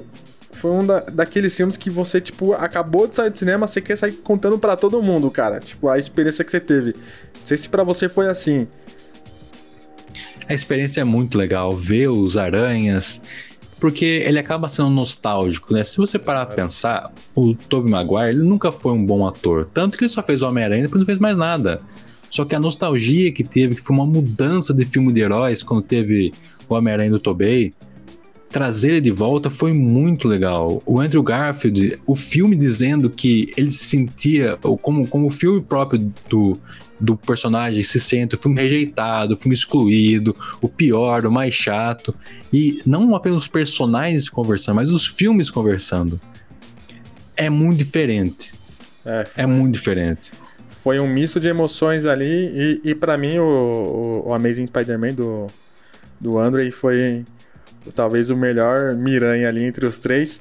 Porque eu achei que foi uma espécie de redenção ali do, do, do personagem, né? Daquele universo ali do Amazing. Foi maravilhoso, assim. É, Eu acho que tanto é que a reação do- da galera também nas redes sociais depois. Porque assim, tem um antes, né? Pior Homem-Aranha de todos os tempos. O diabo, ele. E depois, o, depois do filme era só Love. Sim, porque ele atuou muito bem. É, o Andrew Garfield, ele, é diferente do Tobey, ele pensou assim. Desculpa, eu tava passando carro. Eu moro do lado da avenida, então eu tava passando um carro de som aqui. Acho que dá pra ouvir ainda. Dá um pouquinho de fundo. É, diferente do Tobey, o, é, o Andrew evoluiu muito. Ele fez filmes bons. Ele fez o Até o Último Homem, fez Tic Tic Boom, fez. Ah, esses são os mais recentes, assim, mas ele evoluiu como ator. Ator musical, ator de filme de ação, ator de filme religioso. Então ele ganhou uma bagagem muito interessante. Então a atuação dele é muito boa. E o que mais pega no filme dele é a morte da Gwen Stacy. Então isso foi tratado muito bem. Hora cola, assim, que ele, que ele salva ela, ele chora, assim, putz, cara. Ele fica pensando na Gwen. Porque ele se tornou o Homem-Aranha depressivo, porque ele falhou. Exato. É, é, é legal ver as consequências, né? Que não, já que não teve nenhum terceiro filme, tanto do. Uhum. É, é interessante, né? Tanto a trilogia do Sanheim, como os dois filmes do, do Amazing Spider-Man, não teve um fechamento da história, né? E Não, aí, não esse terceiro filme da, do Homem-Aranha Sem Volta pra Casa meio que fechou todas as pontas. deu esse clima de nostalgia total, assim, deixou a, a- o público muito contente, assim. Pô, a galera foi. Parecia um estádio, né? Não sei no seu cinema, mas na minha, na hora que apareceu os Miranhas, foi uma Oh. gritaria total. Nossa, cara, a hora que apareceu o Andrew, a galera deu uma gritadinha, mas a hora que apareceu o Tubei, cara, ah, É, parecia estádio, cara. Muito, muito massa. é, foi muito, legal. massa. E eu acho que a Marvel. A Marvel viu que esse tipo de coisa, esse tipo de, de nicho de estádio de futebol é bom pra ela. Porque isso aconteceu em, em Endgame, aconteceu no Homem-Aranha, parece que vai acontecer de novo no Multiverso Loucura. Então, é algo legal, porque fica esse, esse questionamento. Pô, quem vai aparecer? Quem vai estar lá? Que- Porque cara, a Marvel tem personagens infinitos. Então, você colocar um deles, pô, vira, vira estádio de futebol, né? E ainda mais que tem várias versões, né? De vários personagens. Nós temos é, dois quartetos fantásticos, né? Diferentes. É, que poderiam Uhum. ser ali algo ou não de terras diferentes, multiversos diferentes. Enfim, dá pra fazer muita coisa. Homem-Aranha, é, Wolverine, X-Men. Vai ser uma. Vai ser uma festa total. Mas pra mim, essa foi a experiência definitiva assim em 2021. Foi uh, um dos poucos lançamentos que eu tava esperando. Além do Matrix, que eu ainda não assisti. Saiu no HBO semana passada. é, e eu não consegui terminar de assistir por, por N motivos, mas eu vou terminar. Mas já adianto que até onde eu assisti eu não gostei muito. Ah, é, eu não, não assisti porque eu desanimei com a crítica com o que eles falavam, né? Aham. É, virou o John Wick no Matrix, né? É, eu acho que talvez ali eu, eu vi uma crítica muito interessante, eu acho que é exatamente essa. É, se você não compra os primeiros 30 minutos do filme, você não consegue assistir o resto. Quando, quando você, quando você for assistir é, lá na HBO, seja onde for, é, você vai ver que o começo do filme é bem. Mano, é muito estranho, assim, tipo, é uma abordagem totalmente diferente. Como é que eles, tipo, trouxeram o Neo de volta? Como é que ele tá inserido nessa Matrix? É um negócio assim meio estranho. Fala, Uhum. Caramba, que. que. Eu vou falar pra você, bem, bem tosco, assim. Você acha bem tosco, assim, na verdade. Então, foi algo que Caramba. foi um problema que eu tive de não conseguir comprar aí o começo do filme, mas eu, como eu gosto da franquia, eu vou, vou dar uma chance, com certeza. É, eu, eu, eu cometi uma falha, cara. Eu gos- sempre gostei muito de Matrix também. Só que o Matrix, ele, ele envelheceu. Eu assisti o Matrix 1, é, é muito bom. Porque o Matrix 1 passa o conceito. O que é Matrix, ele faz você pensar até na sua vida mesmo. É assim, um conceito bem, bem, bem louco. Acaba sendo até um conceito espiritual, um conceito religioso. Filosófico. Você, você para pra pensar por muita coisa. Sim, é extremamente filosófico, cara. O 2 e o 3 é mais galhofa. É mais lutinha, é mais Dragon Ball. Continua tendo, assim, a parte do conceito, mas é mais ação, mais luta tal. É bom, mas é menos bom do que o 1. E o 4, daí eu já comecei a falar, "Ai, essa crítica tá arrebentando, não vou pagar pra assistir o 4, não. no cinema, né? É, se eu fosse fazer uma metáfora aqui, é, seria uma, você sendo uma escada. Primeiro escada, degrau, Matrix 1, 2, 3 e o 4. Exatamente assim, nessa ordem. Eu acho que essa é a ordem dos filmes aí. Até o 3, que eu também não gosto muito, acho que. é, Acho que deve ser melhor do que o 4. É, eu, eu vi um- os trailers do quadro que mostra a galera no celular, então a ideia que eu achei que ia ter, que é mostrando que a Matrix só foi modificada, então ele talvez traria um novo conceito de que hoje nós estamos presos no, no celular, no- na tecnologia e a Matrix realmente existe, coisa do tipo assim. Mas parece que não é. É, e, e meio que se perde ali nos personagens. Tem alguns que retornam, que você fala, pô, não precisava esse personagem retornar. e aí, já viu, né? Mas beleza, eu acho que. Que eu me lembro assim de filme, esses foram os dois que eu assisti. Agora de série. Eu não consigo lembrar de nenhuma também que eu Hum. assisti em 2021. Série, cara. Ó, eu terminei. Eu terminei La Casa de Papel, que saiu a quinta temporada em 2021. Aham. É bom, mas é assim, é, é o esquema da Casa de Papel, né? Não é. a- os episódios não são tão bons, mas eles fazem ganchos pro próximo episódio muito bons. É certo. E ganchos pra, pra próxima temporada muito bom. Então acaba que não precisava ter essa nova temporada, mas como os ganchos são interessantes, até fica, até fica uma série boa. É, que mais que eu assisti série? O Cobra Kai eu comecei a assistir esse ano. Arcane eu assisti esse ano. The Witcher. Não lembro se eu assisti esse ano ou ano passado. Acho que Acho que. The Witcher eu assisti ano passado. Ano Eu passado. terminei The Witcher segunda temporada o ano passado. Aham. Assisti a primeira na correria, Assisti a segunda quando lançou. Muito bom. O Cavill, um fantástico, cara. O cara sabe o que ele tá fazendo, ele é fã da série mesmo. O cara atua maravilhosamente. A série muito boa. Você assistiu, Boss? É, eu assisti só alguns episódios só. Aí minha esposa começou a assistir a parte. Aí eu não consegui acompanhar. eu tive que esperar ela terminar pra mim poder retornar pra assistir. Inclusive, eu acho que essa semana eu vou colocar a resenha do The Witcher lá no, no site, cara. Que eu tenho uma resenha pronta já. Boa, E é bom, hein? Muito bom. boa. Vale a pena. É, eu acho que de série assim, nova que saiu em 2020, que de fato eu assisti, acho que nenhuma, assim. A única série que eu assisti, assim, que eu maratonei, assim, foi. que eu não, não, não tinha terminado, né? Foi o The Big Bang Theory, mas é de 2014, né? O Hum. negócio. Nossa, Então, muito velho. Então. 2014 ou 18? Acho que é 18. 2018. Ah, é? É a última É, temporada. pode ser. Mas enfim, Uhum. é, foi a única série que eu assisti, assim, que eu finalizei. Não tô conseguindo lembrar, assim. Realmente foi um ano bem apático Caramba, pra cara. mim, né, em termos de, de te- televisão, cara. É, então, pra mim é por causa da correria, cara. Essas férias eu assisti algumas séries. Eu assisti Arcane, tô assistindo, eu e minha esposa estamos assistindo Cobra Kai juntos. É muito bom. Cobra, cara, Cobra Kai é a melhor série que existe no mundo. Assista Cobra Kai. Cobra Kai é fantástico. Não, eu assisti a É maravilhoso, a cara, segunda, é maravilhoso. A terceira eu tô na metade. Não terminei ainda. Mas é, Também tô na metade da terceira. é, é muito bom, assim, realmente. Eu, eu acho engraçado o jeito que eles introduzem o, o Johnny, né? Que ele simboliza Muito bom. simboliza os homens da década de 90, né? Tipo, meio politicamente correto, inserido nesse universo. E tipo assim, mano, você entende que ele simplesmente tá ali, cara. É, é o jeito dele e ele não faz por maldade. E as pessoas entendem isso. Eu acho que é uma sacada Isso, e, bem legal. e é interessante que ele vai evoluindo. Porque ele conversando com os alunos, o Miguel no começo fala pra mim, mas isso é sexista, isso aqui, tal. E, e é legal, ele vai mudando, tratando a galera de maneira diferente. É bem interessante. É, tem essa abordagem que é, que é bem legal, assim.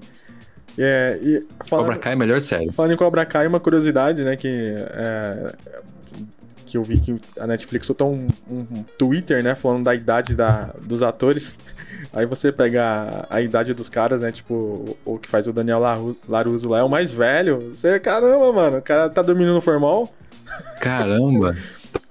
Ele, ele tem 60, Conservadão, né, cara? Nem vi, ele tem quantos anos já? tem 60.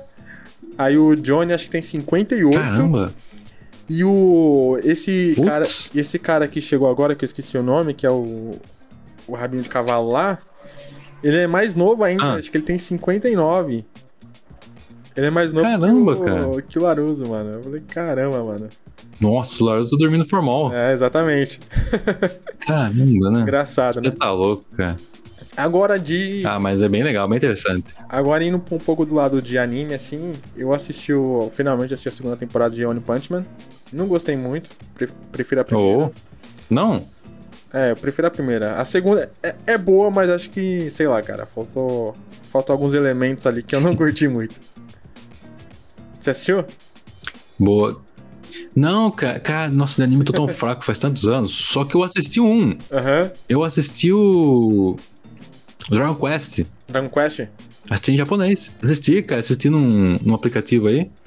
Que só, que é só de animes. Aham. Cara, Dragon Quest é muito legal, cara. Que era o. A gente conhecia aqui como Fly, né? Isso. É o reboot desse, desse, dessa série. Muito legal, muito bom. E o interessante, cara, é que você assistindo, ele, está, ele traz todos os elementos do jogo. Os monstros do jogo, os vilões do jogo. Muito bom, cara. Se você puder, assista. É, talvez seja uma boa inserção aí pra galera que quer entrar na, é, na série de, de jogos, né? Sim, sim. É, De anime, cara, foi isso e que eu assisti. Eu voltei a assistir um pouquinho Cavaleiro Zodíaco, mas acabei parando, porque Tem Zodíaco, tem que ter paciência, cara. Tem que ter uma paciência. Nossa. E acho que não tenho mais paciência. Mas que só, cara. Anime eu tô bem fraco, viu? É. Não, é.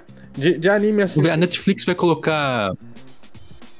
Vai colocar as temporadas daquele. Oh, esqueci o nome, dos piratas lá. É. Eu tô assistindo agora, é o. One Piece. One Piece, vai colocar tudo lá. E vai ter mais um, acho que alguma coisa de Naruto eles vão colocar também. É o Boruto, né? E o Boruto, isso. O Boruto tá- eu que comecei a assistir ele, Boruto já tá já disponível. mas tem alguma coisa novidade que vai estar tudo dublado, coisa assim. Ah, tá. Ou eles vão adicionar novos episódios dublados, alguma coisa do tipo. É, eu não assisto dublado, então pra mim não faz diferença.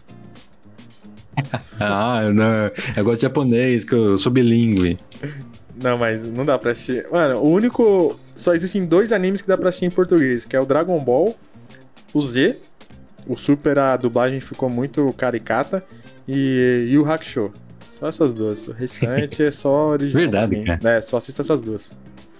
Não consigo assistir mais nenhum É, anime cara. dublado, cara. Caramba, cara. Olha, eu assisto. O Naruto não é muito bom dublado. Mas o Dragon Ball é muito bom. Eu acho. Até o, o Super assim, É o Super assim dublado. O Cavaleiro do Zodíaco, apesar da dublagem ser. Né, não é que é ruim. Ele é velho, então acaba não se encaixando tão bem. Tem uma, tem- ele é maligno, Shiryu amigo, tem umas coisas meio esquisitas lá. Mas. É, ai, tristeza. Mas, cara, assim, eu acabei. eu Acho que o primeiro anime que eu realmente fui atrás pra assistir, mesmo em japonês, cara, foi o Cavaleiro do Zodíaco Los Caverns, que saía acho que um a cada dois meses, um episódio a cada dois meses. Era um negócio muito louco. Eu ficava Nossa. sempre querendo assistir assistir em japonês. Yato Assistir mostra. japonês. Cara, é. Eu assisti, eu assisti em japonês, só que daí ele, ele saía com legenda em espanhol. Daí dava pra assistir. dava pra dar um. Dava pra dar. É, mas, cara, acho que foi o único que eu corri atrás mesmo, pra fazer isso. Mas o resto não, não importava tanto, assim. E o, e o Dragon Quest, eu assisti japonês, Japonês? com legenda em inglês. Ah, tá. Aí sim, aí ia ser bilingue, não é? O cara assiste em japonês com legenda em inglês e ainda entende a história 100%. Ah, tem- você deduz, deduz. Isso que é legal, você faz a sua história. É. eu acho que pra mim, assim, o anime mais. O anime que eu mais gostei, assim, de 2021 pra fechar esse papo foi o Attack of Titans, né? A última temporada. Da, a primeira Oh, parte verdade. da última temporada. Uhum. É, pô, de- cara, demais. Muito bom mesmo. Ah, é, realmente o negócio é outro nível, cara. Of O Attack of Titans é, é os peladão lá, né? É. Cara, é um nível. Mano, o nível do anime é muito bom. Você assiste da primeira até a última, você fala, caramba. O negócio é bom mesmo. Muito bem feito. Verdade, cara.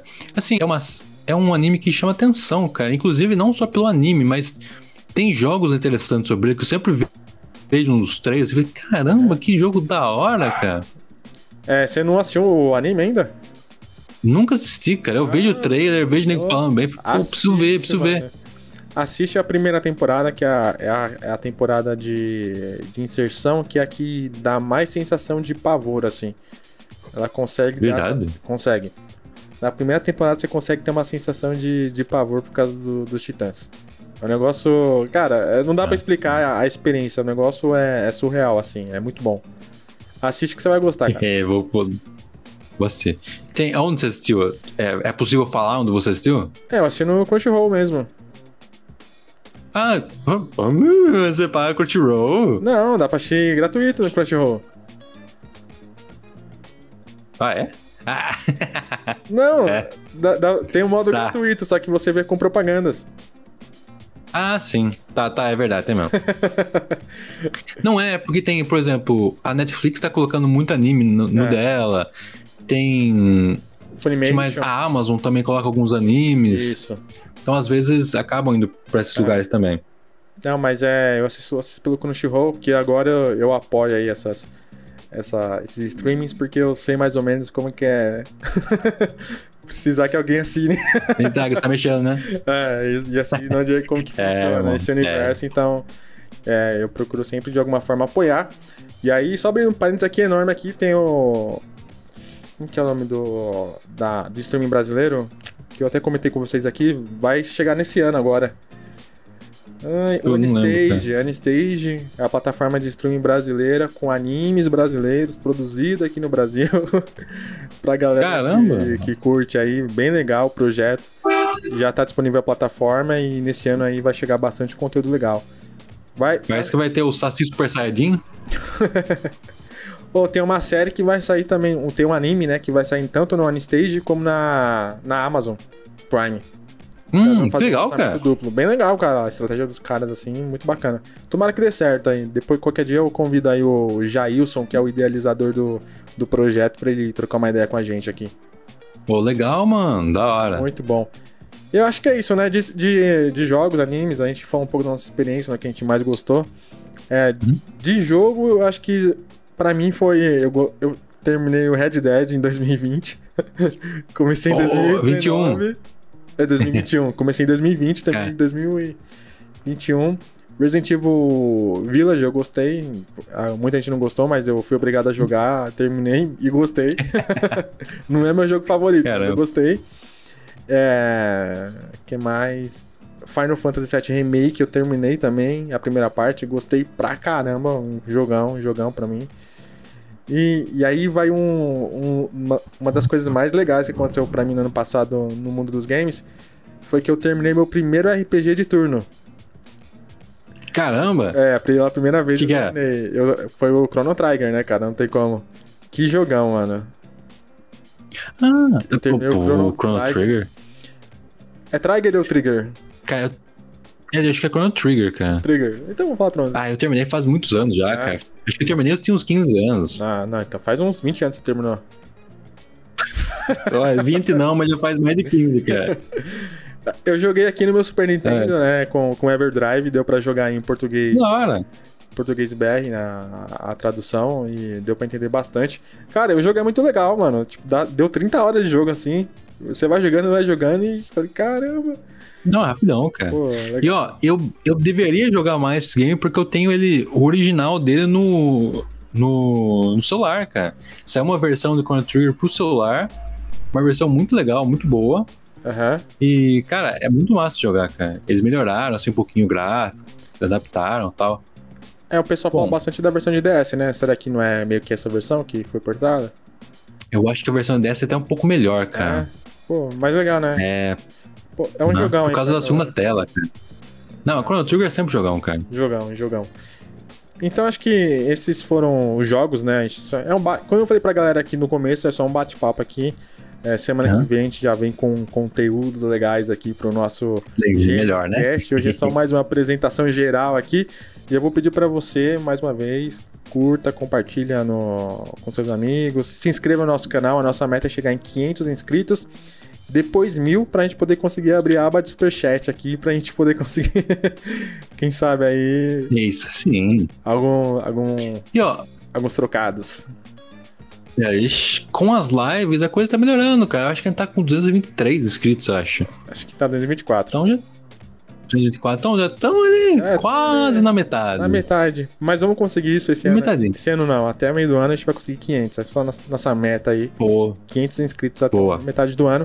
Vai entrar a série aí do, do Metal Gear Twin Snakes. Eu tava pensando em fazer, aí já veio um carinha com comentário já e já gostou, aí já animou pra mim fazer. é boa. Nossa, isso aí, cara. E eu vou com as lives aqui, tamo Brawl Stars, tamo no Fortnite, de- às vezes a gente faz um no outro streaming também. Vamos tentar, cara. E ó, ano passado de games, cara, assim, terminei o Resident Evil Village também. Aham. Eu e o boss terminamos. Gostei. Assim, eu gostei bastante, mas com o tempo ele me decepcionou, que foi o Forza Horizon 5. Jogo bom, mas daí você vai vendo com o tempo que ele não é o, o melhor que poderia ser entregue. Assim, que ele é quase o mesmo jogo do Forza 4. Ele com algumas melhorias. E a Game Pass, a evolução da Game Pass pra mim também foi muito boa, cara.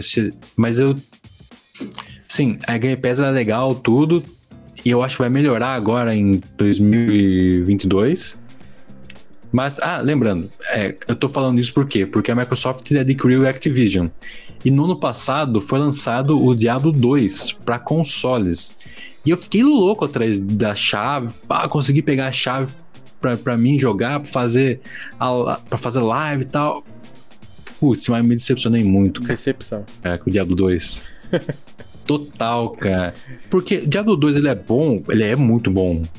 Só que ele é bom pro 2005, 2003. Hoje, você não cons- aquele jogo específico não é mais o- não é mais nicho, não é mais que faz sucesso. E eu cheguei à conclusão de que o Diablo 3 é melhor que o Diablo 2. no console, pelo menos. Aham. Acho que você tava preso à nostalgia, né? Tipo de. Bom, que jogão, aí saiu o 3. O 3 também saiu muito bem, né? Eu lembro que foi bem avaliado pela, pela crítica especializada. Sim. Mas às vezes é, é aquela questão de é nostalgia bom. mesmo, né? Tipo. É, é isso aí, cara. O Diablo 2, porque eu achei que eles iam adaptar a jogabilidade do Diablo 2 pra ser igual do 3. Que ela é bem fluida, ela é rápida. Não. é o mesmo jogo do PC. Ah, os caras portaram, né? Só simplesmente. Cortaram e ficou ruim. Nossa, ser- servidor ruim, não conecta, não funciona. Putz, aí me quebrou. Eu acho que os caras já falaram, quer saber? A gente já tá. Porque assim, o processo de, de uma venda não é de um dia pro outro, né? Acho que os caras já estavam em processo. Quer saber? Microsoft que se vire depois. Olha, cara, não duvido. Não duvido nem um pouco, cara. Nem um pouco foi isso.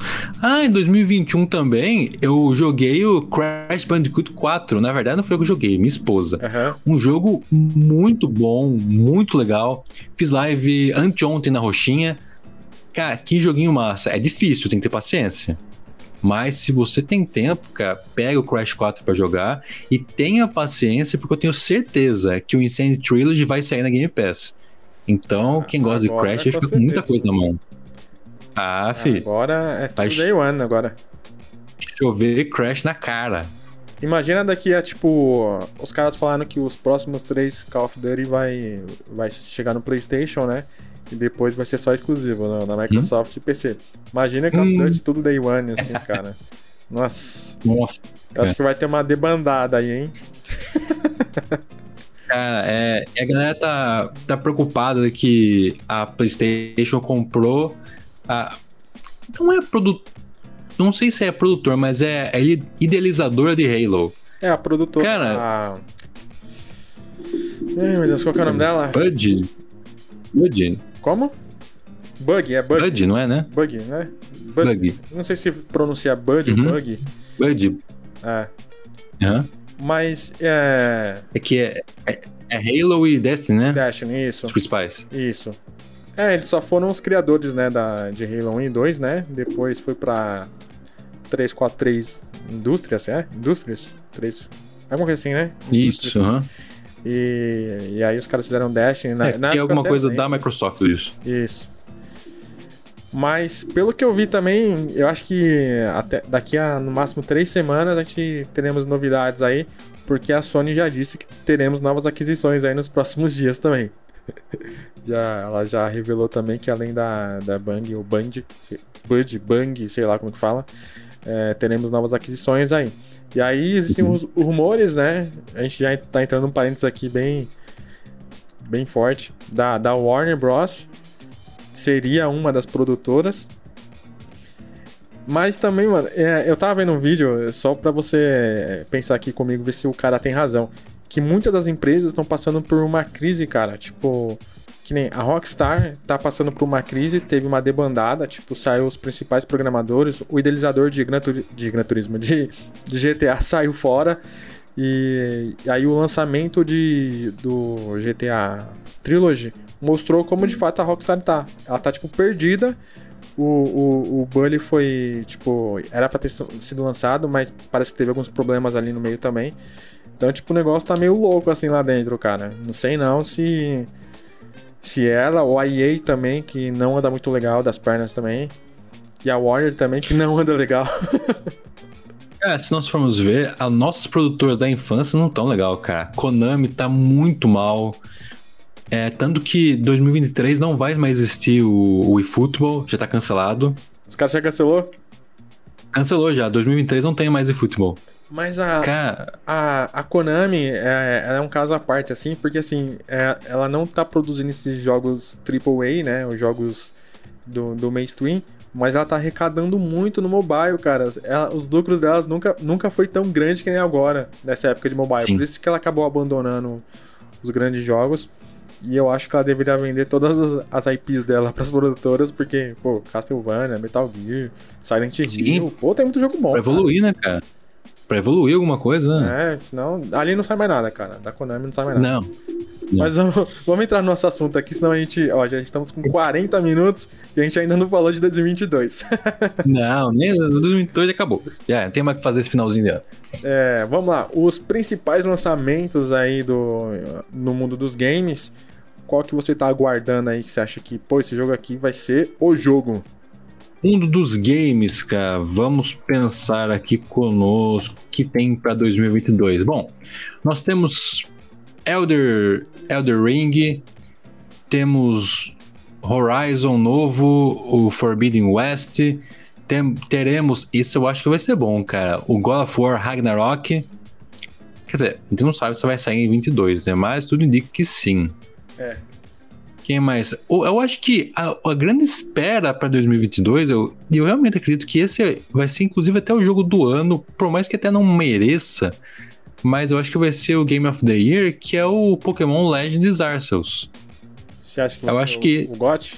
Eu acho que vai ser GOT. Cara, assim, eu não acho que ele mereça. O jogo é bom, ele não é perto dos outros Pokémons, ele é muito bom. Perto do que o Switch pode oferecer, ele é ruim. Se você olhar o Zelda, do- o Breath of the Wild, que foi lançado cinco anos antes, ele tem, uma, ele tem um, um grafismo muito mais vivo, um, um ambiente mais vivo do que Pokémon.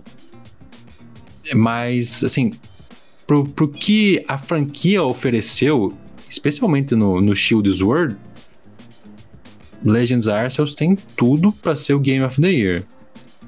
Não sei se consegue, mas. É, eu já penso um pouco diferente. Eu acho que, que o God of War. God of War. God of War vai ser o Ragnarok, vai ser o fechamento aí da. Da história, né, do, do Kratos. E eu acho que Uhum. vai ser o fechamento, cara. Vai ser o jogo que vai encerrar aí a. Talvez a saga do Kratos de uma forma fenomenal. E eu acredito que você leve o GOT de novo. Será? É, então, muito difícil, cara, God of War não levar, mano, esse ano. é. É, ele precisa sair esse ano e também esse ano tem o Breath of the Wild 2. Que algumas informações dizem que ele sai em novembro. Só que eu não Novembro. sei se em novembro ele concorre a GOT. É, tem essa, tem essa pegada, né? Que nem, que nem aconteceu com Forza, né? Foi o Forza Isso, que, foi isso. que acabou não concorrendo. Não, concorreu, né? Jogo de corrida, não foi? Foi- é verdade, ele foi jogo de corrida. Ele não concorreu de melhor jogo, quiseram colocar. É. Mas o. É, então vai ser uma briga boa aí. É, entre Zelda e, e God of War e talvez Pokémon seja uma briga muito boa. Ó, pra mim, assim, os principais lançamentos pra mim é o Elder, Elder Ring, pra mim, é, é um dos jogos que, pô, a galera. Eu acho que eles vão pegar aqueles jogadores mais casuais que estavam distantes no- nas outras franquias do Souls. E a galera Sim. um pouco mais hardcore vai, vai pegar essa galera, então. Vai ser um jogo que também possa entrar no GOT, porque o Sekiro ganhou algum tempo atrás, né? É verdade. Não pode esquecer isso. Eu acho que o jogo. E ainda por ter esse universo do. Ele, ele explora o universo do. Meio que Ah. do. Cara, qual escritor que tá, que tá atrás do, da narrativa do jogo? É o cara do Game Não of é Thrones, o- não é? É, então, isso que eu ia falar, é o. É o. É o Martin. Isso. É o J.J. Martin. Então eu acho que vai ter aí uma abordagem de história muito bacana do universo, tudo certinho. Pode ser? Pode E, ser? é, acho que vai ser um forte candidato. É, o Horizon, não sei se entra, mas. É, é mais por gosto, né? Tipo, pelo que eu vi até agora, o jogo parece estar muito bacana, assim. Tipo, foi uma Sim. evolução muito grande.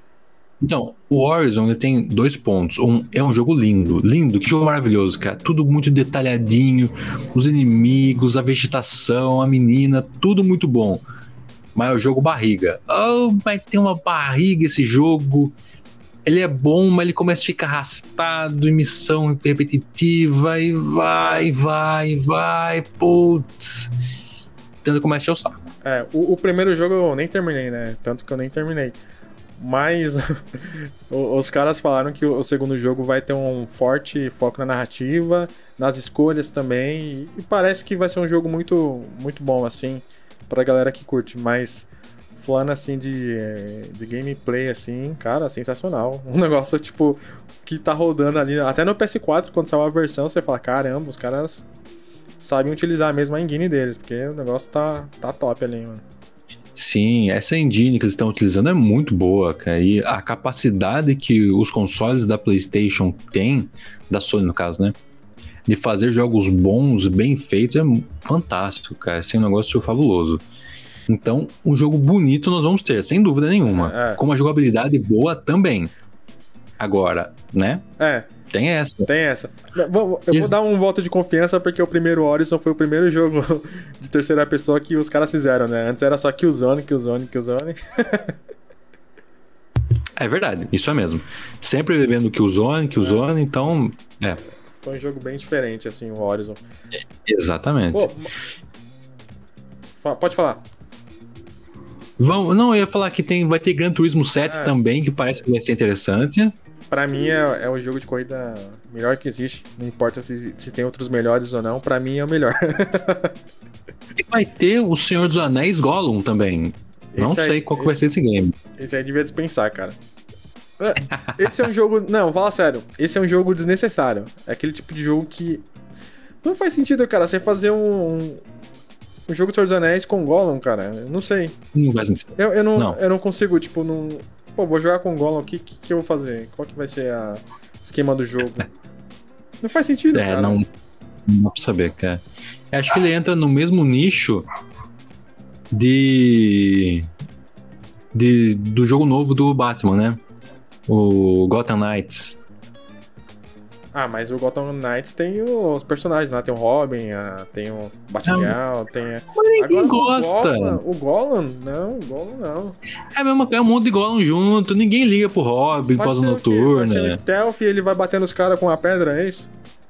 É, provavelmente. Vai, vai tacar a pedra e vai ser um jogo stealth, deve ser isso. Eu nem vi gameplay, nem. Toda vez que, que passa alguma coisa, eu não, não tenho vontade de dar coisa. play no YouTube. É, é, é, você tá certo. Que- Mas vamos ver, cara. Não sei se, se tem alguma coisa de indie também pra sair, cara. Você sabe alguma coisa? Ah, de indie eu não, não acompanho muito a cena, mas todo ano tem sempre bons jogos, né? Sempre tá saindo É, isso é verdade, cara. Deixa eu, deixa eu dar uma olhadinha aqui, ver se tem algum indie interessante pra sair. aí. Enquanto isso, falando da Nintendo aí, é, eu acho que esse ano sai o Metroid Prime 4, né?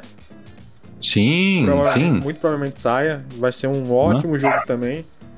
Eu acho que tem tudo aí pra ser um dos melhores jogos. Esse ano o, o Switch vem forte também, né? Com os lançamentos, né?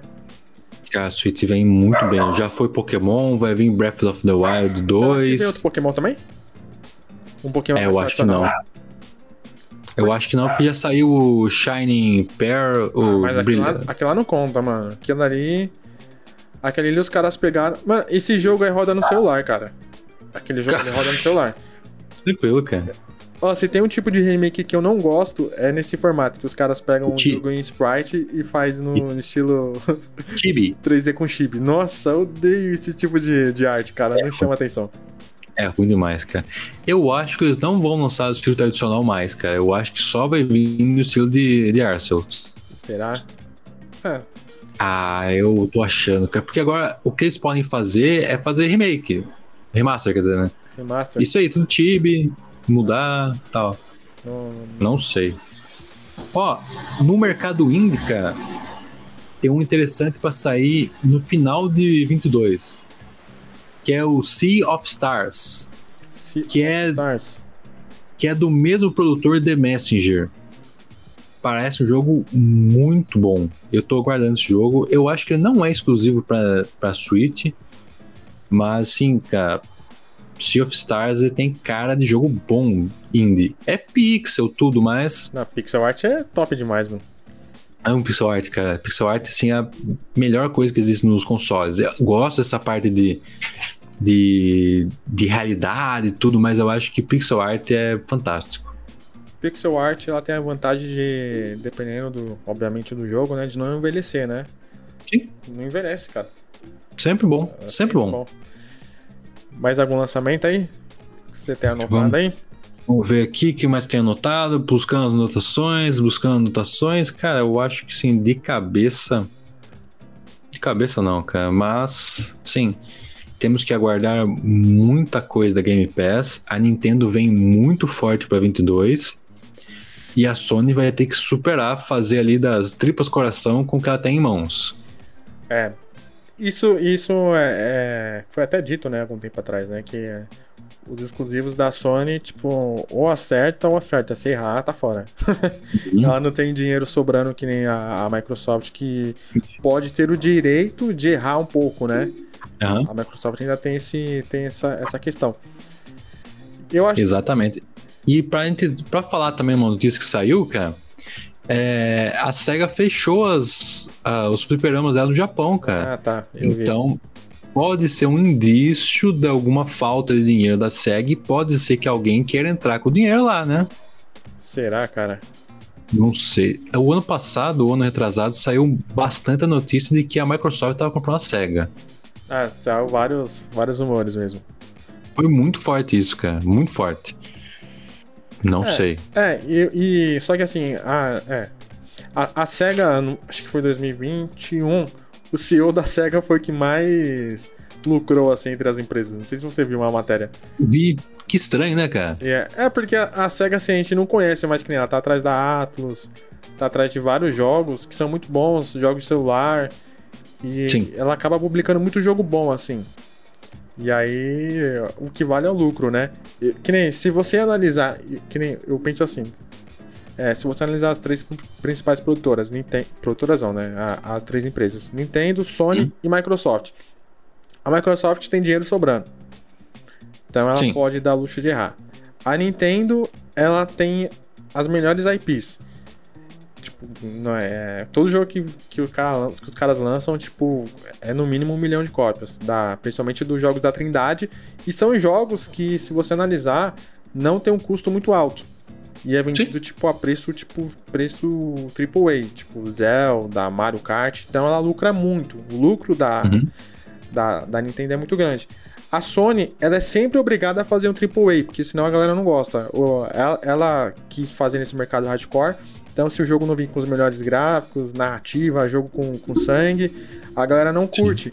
Só que são jogos muito caros e, consequentemente, também ela tem que vender muito. Então, tipo assim, a Sony dessas três é que tá mais em desvantagem, assim, nesse sentido, porque ela não pode errar de jeito nenhum. Não sei se você entendeu minha linha de raciocínio. Sim, cara. A Sony ela tá com a corda no pescoço sempre, cara.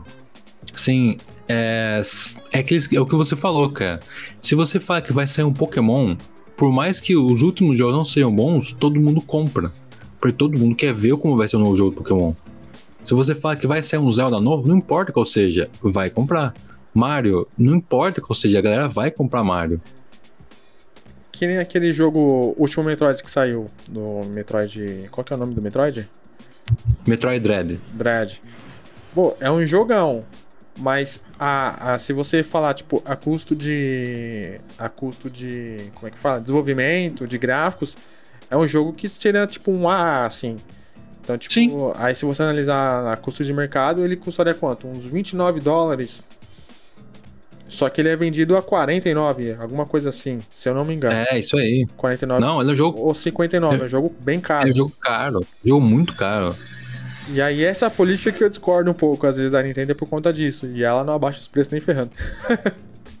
Só sobe. Cara, eles lançaram o Zelda, Legend of Zelda Sky, Sword. Sky Sword. Cara, é o jogo de Wii. Eles lançaram mega caro o jogo, cara. Só mudaram as texturas, uma coisinha pra cá pra lá. É assim, o Pokémon, como a gente falou, o Brilhante Pérola, assim, eles só mudaram um pouco o gráfico, lançaram muito caro o jogo. Esse que é o, essa que é a questão que a galera até pega no pé da Nintendo. Aham. Jogos bons, franquias boas, mas extremamente caro. É, é, a Nintendo sabe o público que tem. Se os caras compram, já. Então, Então ela vai continuar com a sua estratégia de mercado. Mas, é, falando da Sony, assim, um pouco no sentido. do- a gente comentou do Game Pass, né? Que o Game Pass agora talvez seja a maior atração no mundo dos games é o Game Pass agora. Todo mundo com agora. certeza. Ah, depois que a Microsoft comprou a Activision Blizzard, parece que a chavinha, tipo, virou 100%, assim. Tipo, a galera já tava falando bem do Game Pass, o xCloud. E, mas agora com essa compra aí, tipo, parece que virou a mesa, tipo, total, assim, né? Agora o jogo tá todo a favor dela. Todo, cara, é, e eles pegaram muita coisa boa pra console, pra PC e pra mobile, cara. Né, então, é incrível, né? Tipo, a estratégia dos caras realmente tá dando certo agora. Tipo, os frutos estão tão vindo aí. E aí, Sim. tá vindo aqueles rumores da Sony, né? Com o Spartacus, que agora é o Infinite, que hum. eu até mencionei no começo do programa aí. E é o que tudo indica, realmente, de fato, vai sair. Mas é, é o que eu falo, o que, que, esperar desse programa, né? Tipo, o que esperar desse novo projeto da Sony? Ao que parece, terá jogos de PS1, PS2 e PS3. É, mas, tipo, eu acho que não vai chegar nem aos pés, assim, no Game Pass. Acho que vai ser um negócio muito. é muito complicado. Porque não tem o que ela fazer. Assim, se ela conseguir os mesmos parceiros que a Microsoft tem, que é possível que ela consiga, Sim. EA, EA Play e tal, dá para pegar. Mas tem coisa que não tem como. Você não consegue mais pegar a Activision e a Blizzard de volta. Oh. E as outras que são direto dela. Então. Mas tem um porém, é, que eu acho que, que aqui. Que eu acho que, na verdade, a Microsoft, ela tá meio que perdendo. Eu acho, pensamento meu, que ela, que ela não está lucrando com o Game Pass hoje. Hum. Que ela quer ganhar no montante de realmente trazer milhões de pessoas. Tanto é que ela tem uma matéria algum tempo atrás que o CEO da Sony disse que era impossível, tipo, manter jogos tipo de lançamento no Game Pass. Não, não faria sentido. É impossível você conseguir fazer com que o jogo reverta ali a situação do, do custos e, e, e lucro. Então eu acho que a Microsoft tá sabendo perder dinheiro no momento com, com o Game Pass. Eu penso assim, que eu acho que não tá dando lucro, tipo, a ponto de você realmente vender um jogo separado ou tá num programa de Game Pass. Eu acho que seja mais ou menos isso. Porque, analisando até o esquema da Netflix, a Netflix também, pô, lança milhares de filmes todos os dias. Tem mil, bilhões, tem acho que mais de um bilhão de assinantes, se não me engano. E, mas é sempre aquela rotatividade, assim. O lucro é sempre. A margem, o lucro é muito, muito próximo uma da outra. É, tem que pensar por esse lado, cara. É, eu acho que ganham mais por usuários ou tendo o programa do que realmente no jogo em si, cara. Sim, parece que essa parada de você assinar dá algum tipo de lucro grande. Porque não é possível que a Microsoft esteja perdendo dinheiro em Game Pass, cara. Eles acharam um jeito de ganhar dinheiro ou de reverter essa perca de dinheiro de alguma maneira, cara. Porque tá começando a ficar um negócio meio inacreditável com algumas coisas que estão aparecendo. Então, eu acho que algo bom tem. Porque senão, daqui cinco, né, três anos, a Microsoft quebra. Não, sim, algo de bom com certeza tem, porque senão os caras já tinham desistido. é, sim, claro. Mas eu acho que é aquela estratégia lá que realmente. Eu tô falando no, no sentido de hoje, assim. Eles estão com acho que 25 milhões de assinantes, né? A última matéria, a última atualização era isso. 25 milhões. Sim. Só que o 25 milhões ainda, tipo, é uma base pequena, assim, se comparado à quantidade de, de jogadores que nós temos no mundo. E, e eu acho Sim. que hoje, hoje ela talvez não esteja lucrando, ela tá pensando lá na frente. Cara, a Microsoft é, é, é muito bom nesse sentido. E aí eu acho que lá na frente, cara, é, é só xCloud e Game Pass. Eu acho que vai ser aí que ela vai pegar, vai ser. Vai vir na Smart TV os negócios, mobile vai estar tá melhorado com 5G, a conexão. Então acho que nesse pulo aí que eu acho que. Que realmente de fato o negócio vai ficar louco mesmo assim. Ah, com certeza, cara. Com o advento do xCloud, cara, vai mudar tudo, cara. Eles estão desenvolvendo melhor, estão tentando fazer ele, ele se mexer melhor, funcionar bem. E a hora que ele estiver rodando ali, não precisa nem ser 100%, 80%, cara, ele vai destruir tudo. Assim, o mundo dos consoles está prestes a mudar. É. Assim, nos próximos 3, 4 anos, o que nós falamos há 3 anos atrás, que era impossível você jogar em nuvem, no Brasil, por exemplo, hoje não é mais. É, e ainda mais com, com a chegada do 5G, né? Que vai ser uma parada que vai ainda, tipo, dar um salto enorme na internet. O pessoal tá falando Sim. de latência praticamente zero aí, que eu acho que eu acho que aqui no Brasil vai demorar um pouco mais, assim, mas, tipo, vai ser um negócio muito. um salto enorme aí de, de qualidade. E aí, pensando nesse cenário aí, da, da, Ninte da Nintendo, da, da Sony, da Microsoft e a Nintendo, você acha que ela continua com essa com essa mesma esse, esse mesmo tipo de mercado assim tradicional, que é o mercado tradicional de vendas, ou você acha que ela vai ir para um lado da Microsoft, talvez, que parece que ela é um pouco mais alinhada da Microsoft, não sei. É. É por causa daquela briga antiga com a Sony, né, que ia ter o console parceria, não teve, né? Acho que ela iria, se para ir para um dos lados, acho que ela se juntaria mais à Microsoft, até que tem jogo da Microsoft saindo que saiu pro Nintendo, né, como Ori, por exemplo.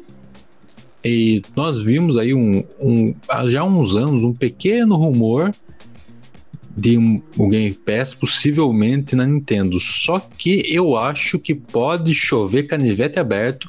A Nintendo continua fazendo o que ela sempre faz. Ela confia no console dela, e na ideia dela e confia no público dela.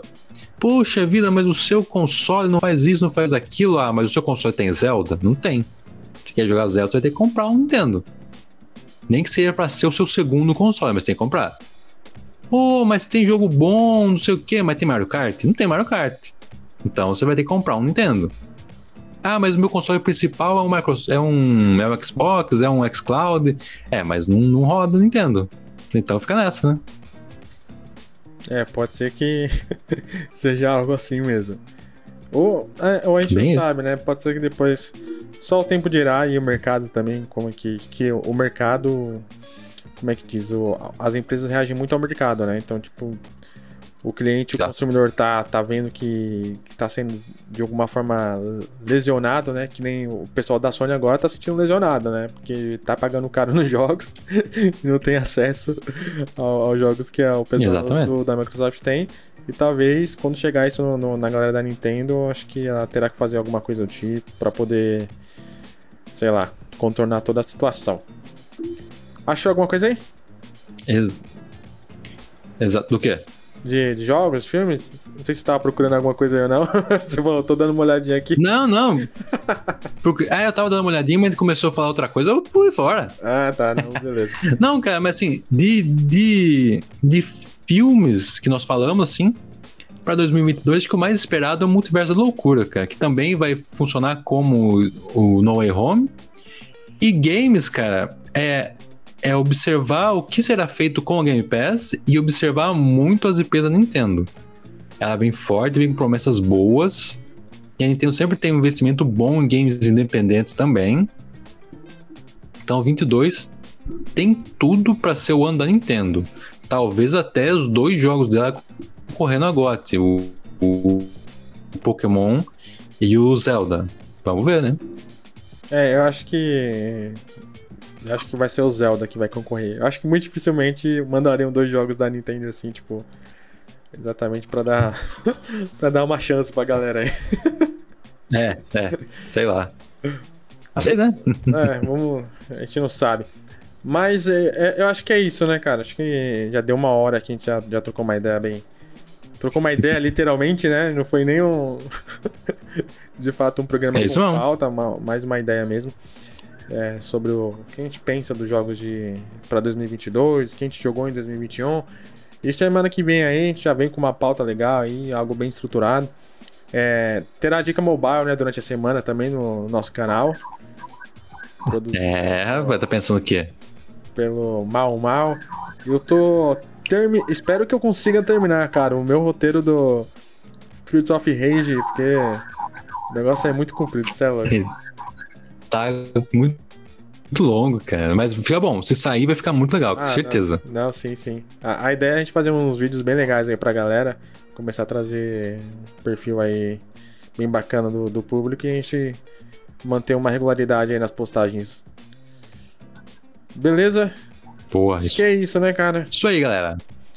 Isso aí, Big Boss. Isso aí, galera. Muito obrigado aí você que nos escutou até agora na 105,9 da comunidade FM. Você que está presente também no canal do YouTube. Mais uma vez, se inscreva. A gente vai começar a me indicar agora inscrição a todo momento. se inscreva, curta, compartilha é. com seus amigos. A ideia é que o canal cresça cada vez mais. E, como eu sempre digo, se você gostou ou não gostou, deixa aí nos comentários que, que a sua opinião vai ser muito importante para nós. Beleza? É isso aí, galera. Como eu sempre falo nas lives, você que está nos ouvindo, você é muito importante e muito bem-vindo no Galáxia Nerd. Faça aí o cococô, curta, comente, compartilhe, passe para quem você quiser. Assista as nossas lives. Vai ter live de Fortnite com o boss, comigo, live de Brawl Stars. Se você quiser também, nos procure nas redes sociais, procure a gente lá na Roxinha, procure em todas as redes, nós estamos lá e participa com a gente, hein? Deixe seu comentário, deixe seu feedback, você é muito importante. É isso aí, galerinha. Muito obrigado e boa semana para todo mundo aí e até semana que vem. Falou, galerinha, até semana que vem, hein? Falou! Falou! E esse foi o nosso primeiro Galáxia Nerd Show. Espero que você tenha gostado do nosso programa. Aliás, mesmo que você não gostou, eu vou pedir para você comentar aí, deixar nos comentários: pô, não gostei disso, esse daqui é muito chato, esse apresentador é muito ruim aí. Deixa o seu feedback, é o que mais importa pra gente. A gente vai melhorar, a gente vai trabalhar para que esse programa seja sucesso e seja legal para você e para nós também. Tá bom, galera? Muito obrigado. Não se esqueça, toda terça-feira às 8 horas da noite tem estreia aqui no canal oficial do Galáxia Nerd e também na 105,9 de Porto Ferreira. Muito obrigado e até mais.